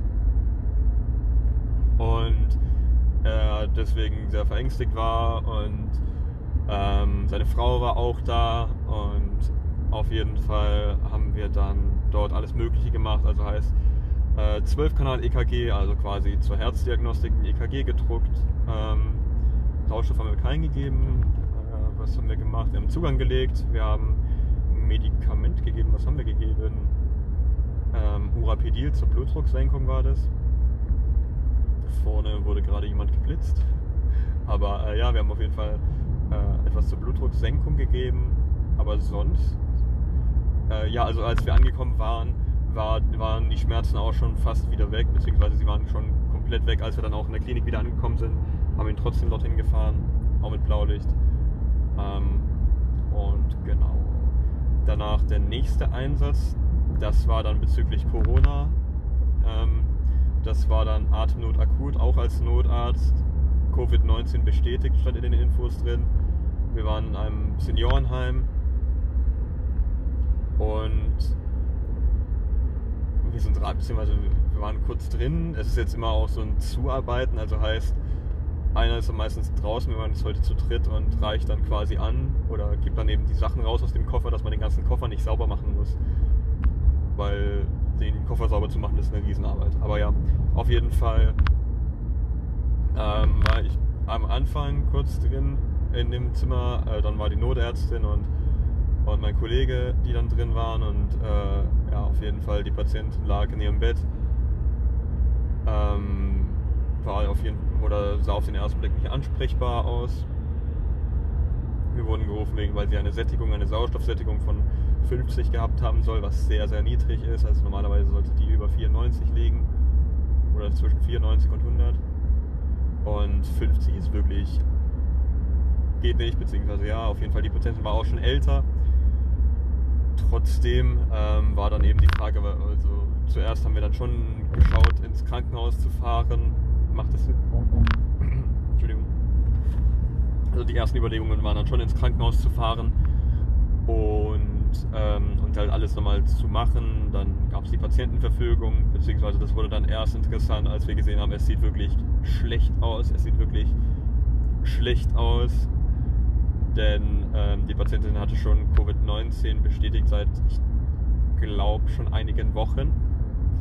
Ähm, und war auch schon im Krankenhaus gewesen und der Zustand jetzt war wirklich akut verschlechtert. Und wir haben dann eben so weit wie möglich probiert, dann eben EKG zu machen, Zugang zu geben, Medikamente gegeben, Morphin gegeben als starkes Schmerzmittel, einfach nur um die Schmerzen zu erleichtern. Haben dann auch ähm, so drei EM-Nadeln, also so drei äh, Nadeln, mit denen man in den Muskel sticht und in den Muskel Medikamente gibt, geben kann, ähm, dagelassen. Und äh, das haben wir dann der Pflege dagelassen und letztendlich haben wir die ganze Patientin dann auch dort gelassen. Nicht, weil sie es nicht nötig gehabt hätte, die Sauerstoffsättigung war komplett desolat oder war einfach nur schlecht und es stand halt wirklich fest, dass äh, sie, selbst wenn wir, oder dass wenn wir sie transportieren würden, sie schon das Risiko eingehen würde, auf dem Transport zu sterben. Und das ist nicht übertrieben. Die Sauerstoffsättigung war wirklich durchgängig schlecht. Sie hatte Fieber. Ähm, sie war kaum erweckbar. Das Einzige, was sie dann von sich gegeben hat, waren Schmerzlaute dann nach einer Weile. Und, äh, und sie war auch schon wirklich, also sie war über 90, dementsprechend ja, äh, hat die Notärztin dann auch nach Rücksprache mit der Tochter, die die Vollmacht hatte, nee, mit der Nichte, die die Vollmacht hatte, dann auch gemeint, wir würden sie da lassen und äh, dass sie dort nur mit Schmerzmitteln äh, behandelt werden würde, also mit Morphin. Und dann Zitron haben wir noch gegeben, das ist ein andere, beziehungsweise das ist äh, für gegen Übelkeit. Das, also das gibt man meistens zusammen, äh, weil das Schmerzmittel dann eben Übelkeit verursachen kann. Auf jeden Fall, ja, das war dann das soweit, aber sie sah auch schon wirklich, wirklich schlecht aus. Also sie hatte auch so marmorierte Knie schon und, und sie hatte einen sehr grauen Hautton und ähm, ja, man, also es sah auf jeden Fall gar nicht, gar nicht gut aus und ähm, dementsprechend, ja, also lange wird sie wahrscheinlich auch nicht mal leben. Oder ich weiß nicht, ob sie noch lebt. Oder ja, auf jeden Fall war das so gegen äh, Mittag, so, beziehungsweise gegen 4, 5, dass wir dort waren. Nee, später ein bisschen schon, 5, 6 oder so. Auf jeden Fall ähm, danach, was hatten wir dann? Äh, das war Atemnot akut mit NRW, also mit Notarzt. Danach hatten wir noch eine NRW, das war dann, ah ja, stimmt, das war dann nochmal Covid-19, beziehungsweise Corona. Ähm, und hier hatten wir eine Frau, äh, die war mit ihrem Ehemann zu Hause, die war so um die 50, 60 so. Jedenfalls, sie hatte wirklich schwere Symptome auch. Also es gibt immer so ein ABCDE-Schema und da war, also stimmt, ursprünglich wurden wir zu Schlaganfall Hirnblutung gerufen mit Verdacht auf Corona. Wie sich dann herausgestellt hat, war Corona das Problem. Denn also es gibt dieses ABCDE-Schema und bei B war halt wirklich der Knackpunkt bei Beatmen beziehungsweise wie atmet der Patient. Ähm, die Sauerstoffsättigung war komplett im Keller, ebenfalls wie bei, wie bei der ersten Patientin. Die Patientin hatte hohes Fieber, 39,1. Ähm, und der Allgemeinzustand war einfach sehr schlecht. Vor allem, als wir sie dann untersucht haben, hat sie dann Atemnot bekommen. Wir haben Sauerstoff gegeben und äh, Medikamente gegeben, beziehungsweise eigentlich waren wir ohne Notarzt hingerufen worden, aber das war dann erst im Laufe des äh, Falls, dass sie dann eben keine Luft mehr bekommen hat, beziehungsweise Atemprobleme hatte. Wir haben dann Sauerstoff gegeben, dann wurde es ein bisschen besser wieder, hatten den Notarzt trotzdem gerufen und äh, sind dann eben mit diesem primären Problem, dass sie nicht atmen kann, aufgrund von, oder sehr wahrscheinlich aufgrund ihrer Corona-Infektion, dann ins Krankenhaus gefahren das hätte auch was für die Intensivstation sein können, beziehungsweise meinte dann auch der, Notarzt, äh, der Notarztwagenfahrer beim Anmelden. Und ich habe das Gefühl, gerade bei den letzten beiden Patienten hat man dann doch deutlich die Auswirkungen von Corona gespürt. Vor allem dann haben wir auch mit Kollegen auf der Wache nochmal geredet und die hatten genau dasselbe, beziehungsweise die hatten auch eine Patientin, die eben auch ähm, im Altenheim gewesen war, extrem niedrige Sättigung, hohe Temperatur, ähm, ja, also ich habe das Gefühl, da zeigt sich doch der immense ähm, Einfluss oder keine Ahnung, dieses, was das eigentlich bedeutet. Oder, oder ich will es nochmal noch genauer ausdrücken. Ich finde, dieser Einfluss zeigt sich daran, wenn man den Angehörigen der Patienten das erklärt, beziehungsweise die Ausmaße erklärt. Oder es gab heute auf jeden Fall die eine Situation, da bin ich dann, äh, habe ich probiert, beziehungsweise habe ich den Transport vorbereitet, bin rausgegangen, das war bei der zweiten Patientin. Hab den Transport, bin rausgegangen, habe den Transport vorbereiten wollen. Auf jeden Fall stand dann, dann da auf einmal eine Frau und die hat dann eben gemeint, ja, was ist denn, was ist denn los, was ist denn passiert? Und dann ich halt so, ja, also, ja, wir sind vom, also wir schauen jetzt erstmal, oder wer sind sie denn, beziehungsweise sind sie irgendwie involviert oder verwandt und ja, auf jeden Fall war es die Schwester. Und, ähm, und die war natürlich sehr stark besorgt, denn was ich hier halt zu dem Zeitpunkt sagen konnte, war halt leider nur, ja, wir holen jetzt noch den Notarzt hinzu und schauen, dass wir zügig ins Krankenhaus kommen.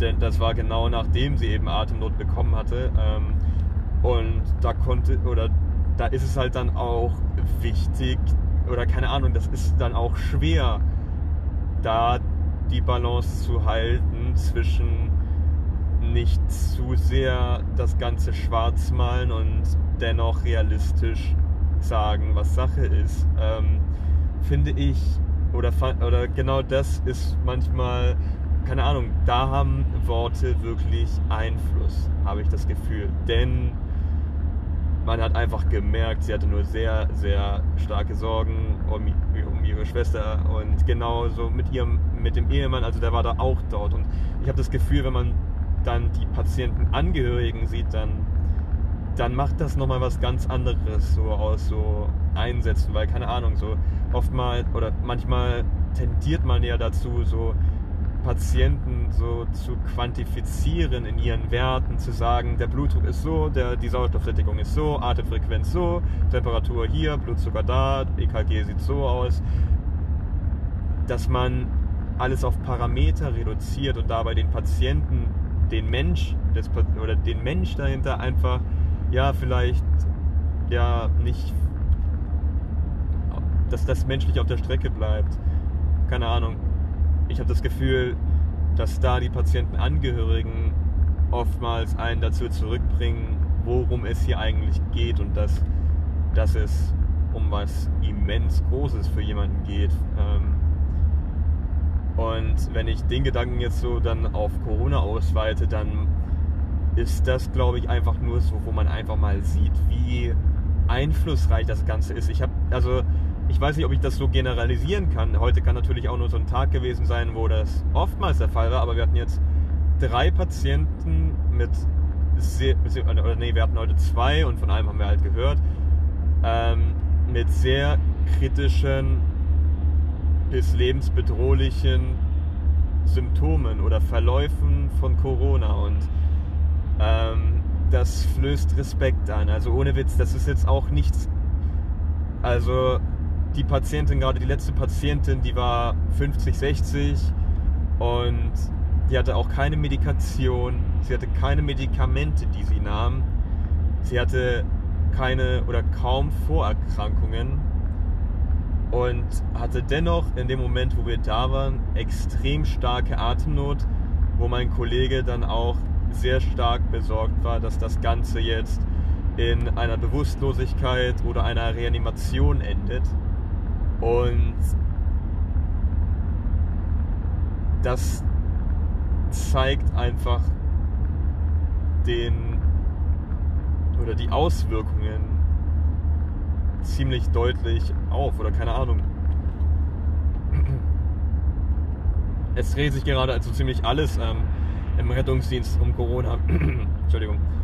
Habe ich das Gefühl. Ähm, und heute war einfach nur so ein Tag, wo eben, ja, wo es viele Einsätze gab. Ich meine, wir hatten drei Notarzteinsätze, was relativ viel oder, oder, oder ja, einigermaßen viel ist. Was hatten wir?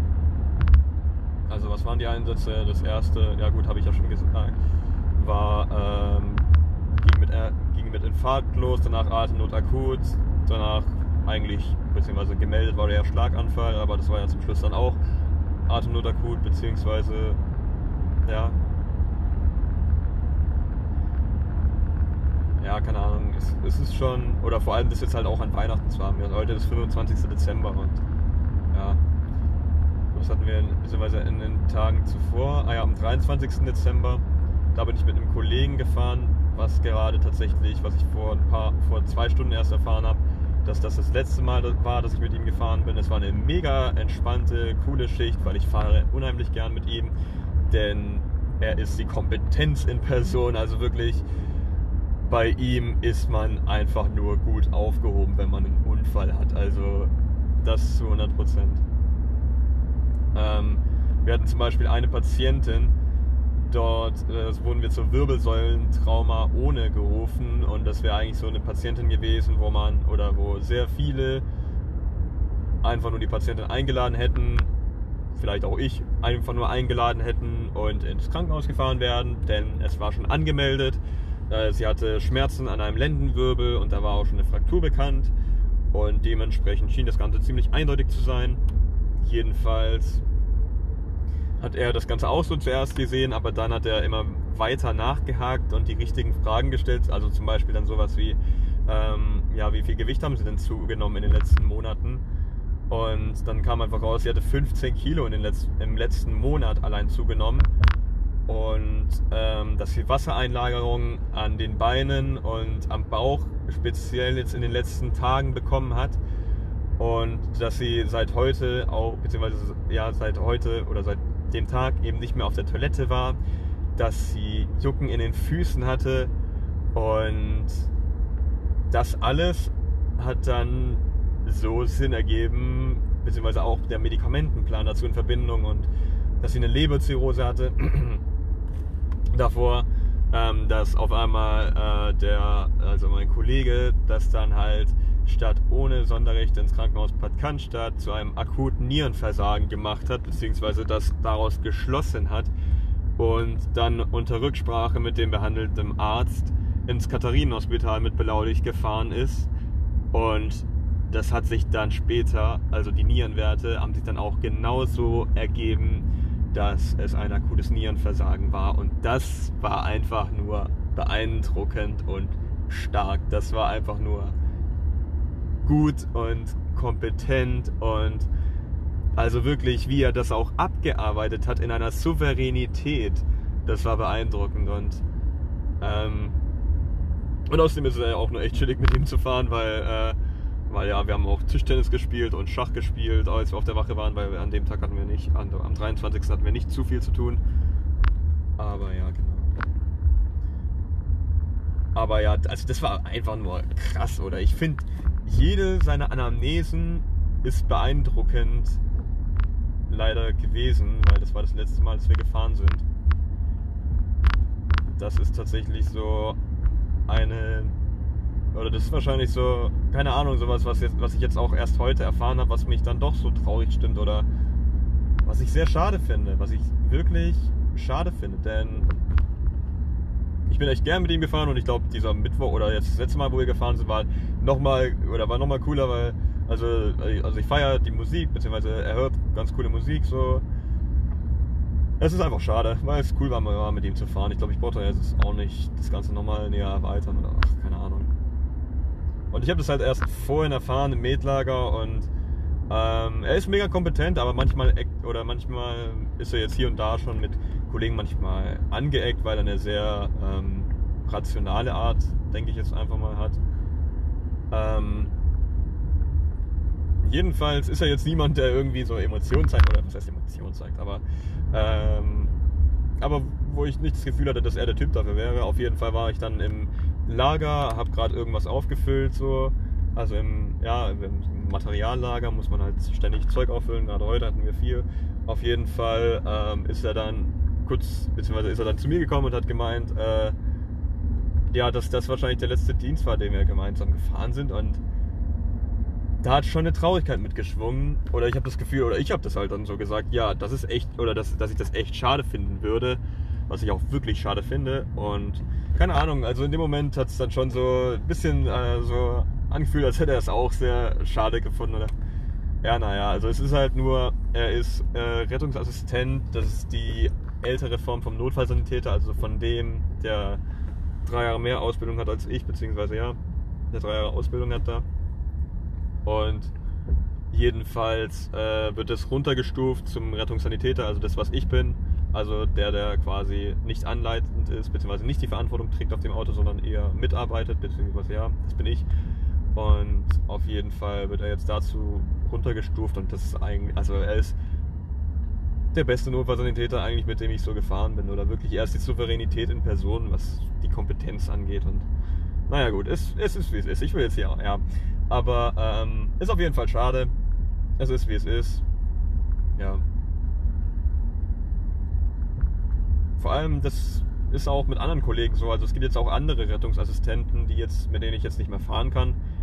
Ähm, ja, ich werde schon drüber hinwegkommen, beziehungsweise es ist halt nur gerade so komisch, weil, ja, naja, gut. Mal schauen, aber gut, langfristig ist es halt schon so, dass das jetzt auch Wechsel sind. So. Ich meine, die Kollegen, mit denen ich früher gefahren bin, waren schon, oder keine Ahnung, so früher war David zum Beispiel, also mit der, der mit dem ich jetzt ständig fahre, so Auszubildender im ersten Lehrjahr, als ich damals angefangen habe, oder, oder nee, damals bin ich noch im Krankentransportteam gefahren. Ja, ist auf jeden Fall schon ein paar Zeiten her. Was heißt Zeiten her, aber ja. Naja, gut, nichtsdestotrotz, ich bin mega glücklich mit der Arbeit, beziehungsweise es macht mir echt Spaß, dorthin zu gehen, weil es einfach jeden Tag nochmal aufregend ist und auch eine Herausforderung, eine Herausforderung sondergleichen. Ich habe derartigen Respekt vor den Situationen, in denen sich die Patienten wiederfinden und deswegen finde ich es auch einfach nur wertvoll für mich selber, auch um zu lernen, auch vom Zwischenmenschlichen zu lernen und vom Medizinischen oder von, von allem zu lernen. Ich habe das Gefühl, der Rettungsdienst könnte mir Dinge beibringen wie kaum was anderes. Heute vielleicht umso mehr oder einmal mehr mit, diesen, mit den Corona-Patienten, die wir hatten. Wir, hatten, wir wurden am Mittwoch zu einem SEK-Einsatz gerufen. Oder nee, am, am 23. war das. Allerdings ähm, ja, sind wir da nicht, beziehungsweise das war nichts Spektakuläres oder so. Oder was heißt Spektakuläres? Also natürlich schon spektakulär. Aber ähm, also ja, das war beim Edeka in Stuttgart-Neugereuth. Aber wir wurden dann leider auf der Abfahrt, äh, auf der Hinfahrt abalarmiert. Genau.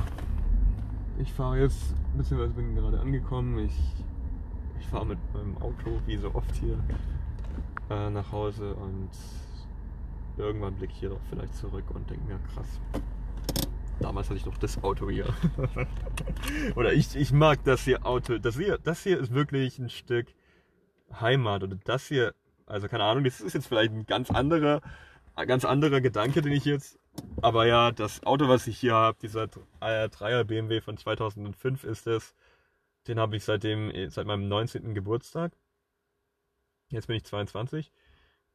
Aber das hier ist, glaube ich, eine der ganz, ganz wenigen Konstanten, die ich so hatte jetzt so. Über diese verrückte Zeit, wo ich dann eben hier Rettungssanitäter und dann Australien, in Australien war, gut, da hatte ich es nicht, aber da war es halt hier noch äh, dann und dann Flugbegleiter war. Aber ja, vor allem in dieser Flugbegleiterzeit, da war ich ganz, ganz viel mit dem Auto auch unterwegs und ich bin ständig zwischen Zürich und Stuttgart hin und her gefahren. Äh, jetzt bin ich nach wie vor viel mit dem Auto unterwegs, weil ich ja manchmal in die Niederlande gefahren bin und ich war, ich war schon über oder keine, oder ich war mit meinem Auto schon oder dieses Jahr bei meiner Schwester in München, dann war ich in Österreich zweimal. Ähm, also das war damals für die Tests, für die Unis, was noch. Ähm, äh, ich weiß gar nicht. Aber auf jeden Fall, ja, mein Auto, was ich sagen will, mein Auto ist für mich ein Stück Heimat, wie ganz, ganz wenig andere Dinge. Klingt vielleicht, ja, aber es, ich habe oftmals den Gedanken, das ist wie mein eigentliches Wohnzimmer, da ich eigentlich relativ ähm, gerade in dieser verrückten Zeit dann auch immer überall war oder nirgendwo war. Also immer überall und nirgendwo so. So war das hier wirklich so der einzige Ort so, oder keine Ahnung. Also ich hatte wirklich das Gefühl, hier, hier habe ich schon ziemlich, also ich habe sogar schon ab und zu hier geschlafen auf der Rückbank oder auf hier vorne drauf. Ich weiß noch kurz bevor ich nach Kairo geflogen bin, da habe ich am, in so einer Seitenstraße ja, stimmt, vor diesem, vor diesem Gebäude, wo das Casting für die Swiss damals war. Da gibt es so eine Straße davor und da gibt es so ein Hotel und vor diesem Hotel gibt es so Parkplätze und auf diesem Parkplatz habe ich dann, na, das war so, eine, so ein Straßenparkplatz auf jeden Fall. Dort habe ich dann äh, geschlafen, beziehungsweise von 22 bis 5 Uhr morgens oder so geschlafen und bin dann mit dem Flug nach Hurghada geflogen und von dort dann mit dem Bus nach Kairo einfach nur, um zum Abschluss meiner Swiss-Zeit nach Kairo geflogen zu sein, weil ich dorthin immer wollte, weil es dieses eine Buch, Der Alchemist, gab und da war das Ziel von dem nach Kairo zu finden von, von Spanien aus. Wunderbare Geschichte. oder was heißt, also, oder einfach nur, also jetzt mal vollkommen vom Thema abgedriftet, aber das war auf jeden Fall so damals das Ding. Ja. Aber was ich damit sagen will, ist, mein Auto ist gerade für mich ein Zuhause wie kein anderes. Oder mein Wohnzimmer. Ich liebe die Musikanlage. Ich liebe, ich liebe diese Musikanlage wirklich dermaßen. Denn das ist für mich auch ein Stück Heimat. Einfach im Auto zu fahren mit offenen Fenstern. Lieblingslieder hören, so wie, oder eins von French Montana, das hieß Unforgettable, das habe ich sehr oft gehört, als ich von Zürich hierher geheim gefahren bin. Drake, ähm, eins, das heißt Days in the East oder Jaded oder, oder auf jeden Fall ziemlich viele andere Lieder auch. Also ja, keine Ahnung, ich, ich höre viel Hip-Hop auf jeden Fall. Ist das ein Stück, ein großes Stück Heimat, ohne Witz. Und ich glaube, also mein Auto hat jetzt 202.000 Kilometer, also schon viel, aber wenn irgendwann, wenn ich das Auto mal abgeben werden müsste oder keine Ahnung oder weiterverkaufen oder es kaputt ist oder ich einen Unfall baue oder sonst was, das wird ein enorm schwerer Tag für mich werden. Ja, das sage ich jetzt einfach mal so. Gut. Ja, ich speichere das an dieser Stelle mal und gehe jetzt dann auch gleich nach Hause. 25.12. Ja. Also, 27.12.2020 und ähm, ich würde das jetzt einfach mal als wahrscheinlich Abschluss dieser Folge, dieser Folge nehmen, ähm, denn ich hätte noch Lust, einfach mal jetzt die nächsten Tage so ein bisschen Revue passieren zu lassen, was denn so dieses Jahr war. denn ich war dieses Jahr einfach noch Flugbegleiter. Also irgendwie schon kurios. Und irgendwie auch so jetzt die letzten Tage, wo ich das noch so sagen kann, dass ich dieses Jahr noch Flugbegleiter war, dass dieses Jahr noch 2020 ist, das Jahr der Corona-Pandemie oder zumindest das, wo es losging. Ähm, Weihnachten ist gerade. Ähm, ich war vorhin joggen mit einem Kumpel und draußen ist es kalt.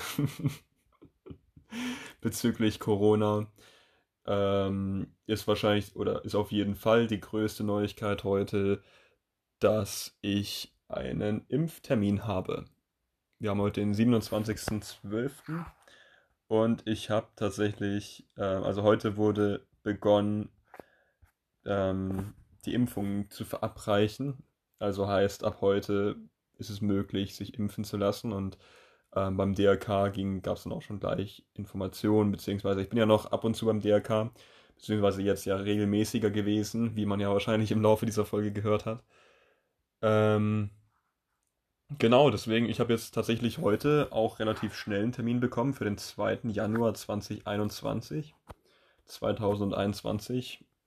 Das ist einfach in sechs Tagen, also ähm, ja, heute haben wir Sonntag und nächsten Samstag um 18.35 Uhr werde ich, wenn alles gut geht, äh, am Robert Bosch Krankenhaus in Stuttgart geimpft. Ähm, genau, ja, bin ich auf jeden Fall sehr gespannt darauf. Oder was heißt, oder ich, ich, ich, also ohne Witz, ich bin schon aufgeregt, aber ich finde es einfach nur gut oder wirklich einfach nur, wenn das alles so gut geht, dann ist es einfach nur langfristig richtig, sich jetzt auch so schnell wie möglich impfen zu lassen. Vor allem, ich will ja noch weiter beim DRK sein. Und ich glaube, gerade die letzte Schicht hat mir das dann auch so gezeigt, was das auch für einen Einfluss hat. Oder keine Ahnung, also gerade die beiden Patienten, die beiden letzten Patienten, wovon die eine ja wir, wir dann auch zum Sterben haben liegen lassen im, äh, im, im Altenheim und die andere war 50, 60 und, ähm, und bekam Schlechtluft. Also das hat schon einen Eindruck hinterlassen. So ist nicht. Und es ist für mich tatsächlich auch ein ziemlicher Zwiespalt gewesen, jetzt zum DRK nochmal zu gehen, um zu arbeiten. Auch weil ich ja auch meine Eltern schützen will oder wollte oder. Das ist halt so das Ding. Also ich war jetzt Ewigkeiten auch nicht beim, beim Deutschen Roten Kreuz, genau aus dem Gedanken heraus. Ähm, und ich denke auch, dass es richtig war, aber irgendwo ist es so, so, so, so ein Balance-Act oder keine Ahnung, weil auf der anderen Seite, ich war jetzt dann irgendwann äh, ein paar Monate nicht mehr beim DLK und ich habe dann schon gemerkt, dass ich einiges vergessen habe oder gut, äh, zumindest zu dem Zeitpunkt. Oder ja, oder halt schon. Ich habe es dann schon gemerkt, so beim ersten Mal danach wieder, ah, okay, haben sich schon ein paar Dinge getan, so. Ähm, ja, deswegen, ich finde es auch gerade einfach nur langfristig richtig und sinnvoll, dass ich jetzt äh, dass, wenn das alles so gut geht, dass das dann so passiert. Und ich bin echt aufgeregt, also wirklich. Weil das ist ja, also es hat heute erst begonnen und dass ich jetzt so früh eine Impfung bekommen würde oder einen Impftermin bekommen würde, zumindest das erstmal, ähm, hätte ich jetzt auch nicht gedacht. Und ja, deswegen ist das jetzt so der Stand der Dinge. Ich habe jetzt, glaube ich, hier zweieinhalb Stunden Material. Ähm, genau. Es ist jetzt abends gerade. Und ja, jedenfalls war das jetzt hier nur so mal das fürs Erste. Äh, ich weiß noch nicht genau, wie ich die Folge wahrscheinlich nennen werde. Werde ich dann noch schauen. Verdammt, also falls ihr den Titel irgendwann hier mal gesagt habt, dann äh, mir fällt er gerade nicht mehr ein. Ich höre manchmal andere Podcasts und da habe ich tatsächlich auch mal beim Podcast Gemischtes Hack heißt der, ähm, auch mal von dem Problem gehört, wie die das meinten, dass sie das irgend, also dass sie den Folgentitel irgendwann mal im Laufe des Podcasts gesagt haben, aber den dann vergessen haben und dann, ja, naja, passiert. Jedenfalls Zwischenstand, Stand heute, 27.12.2020. Ähm, die Impfungen haben begonnen. Das ist derart gut. Oder, und ich habe jetzt einen Impftermin für in sechs Tagen. Ähm, ich bin echt gespannt, wie das wird. Und ich finde den Zeitpunkt auch einfach nur gut, weil, oder keine Ahnung, oder einfach nur vom Zeitpunkt her, dass es der 2. Januar ist, also genau am Jahresbeginn. Ist irgendwie schon auch cool, oder keine Ahnung, wenn das so klappt. Meinen zweiten Impftermin habe ich übrigens am 24. Januar. 21 Tage sollten mindestens dazwischen liegen. Und ja, ich bin auf jeden Fall gespannt davon zu erzählen. Und habe ich von den letzten DRK-Schichten erzählt? Ja, habe ich. Genau, äh, dann wäre das jetzt hier soweit und dann zur nächsten Folge. ich schaue noch, was ich hier als Klaviersongs aufnehmen werde. Deswegen kann ich da jetzt auch noch nicht irgendwie den Titel sagen oder so. Aber ja.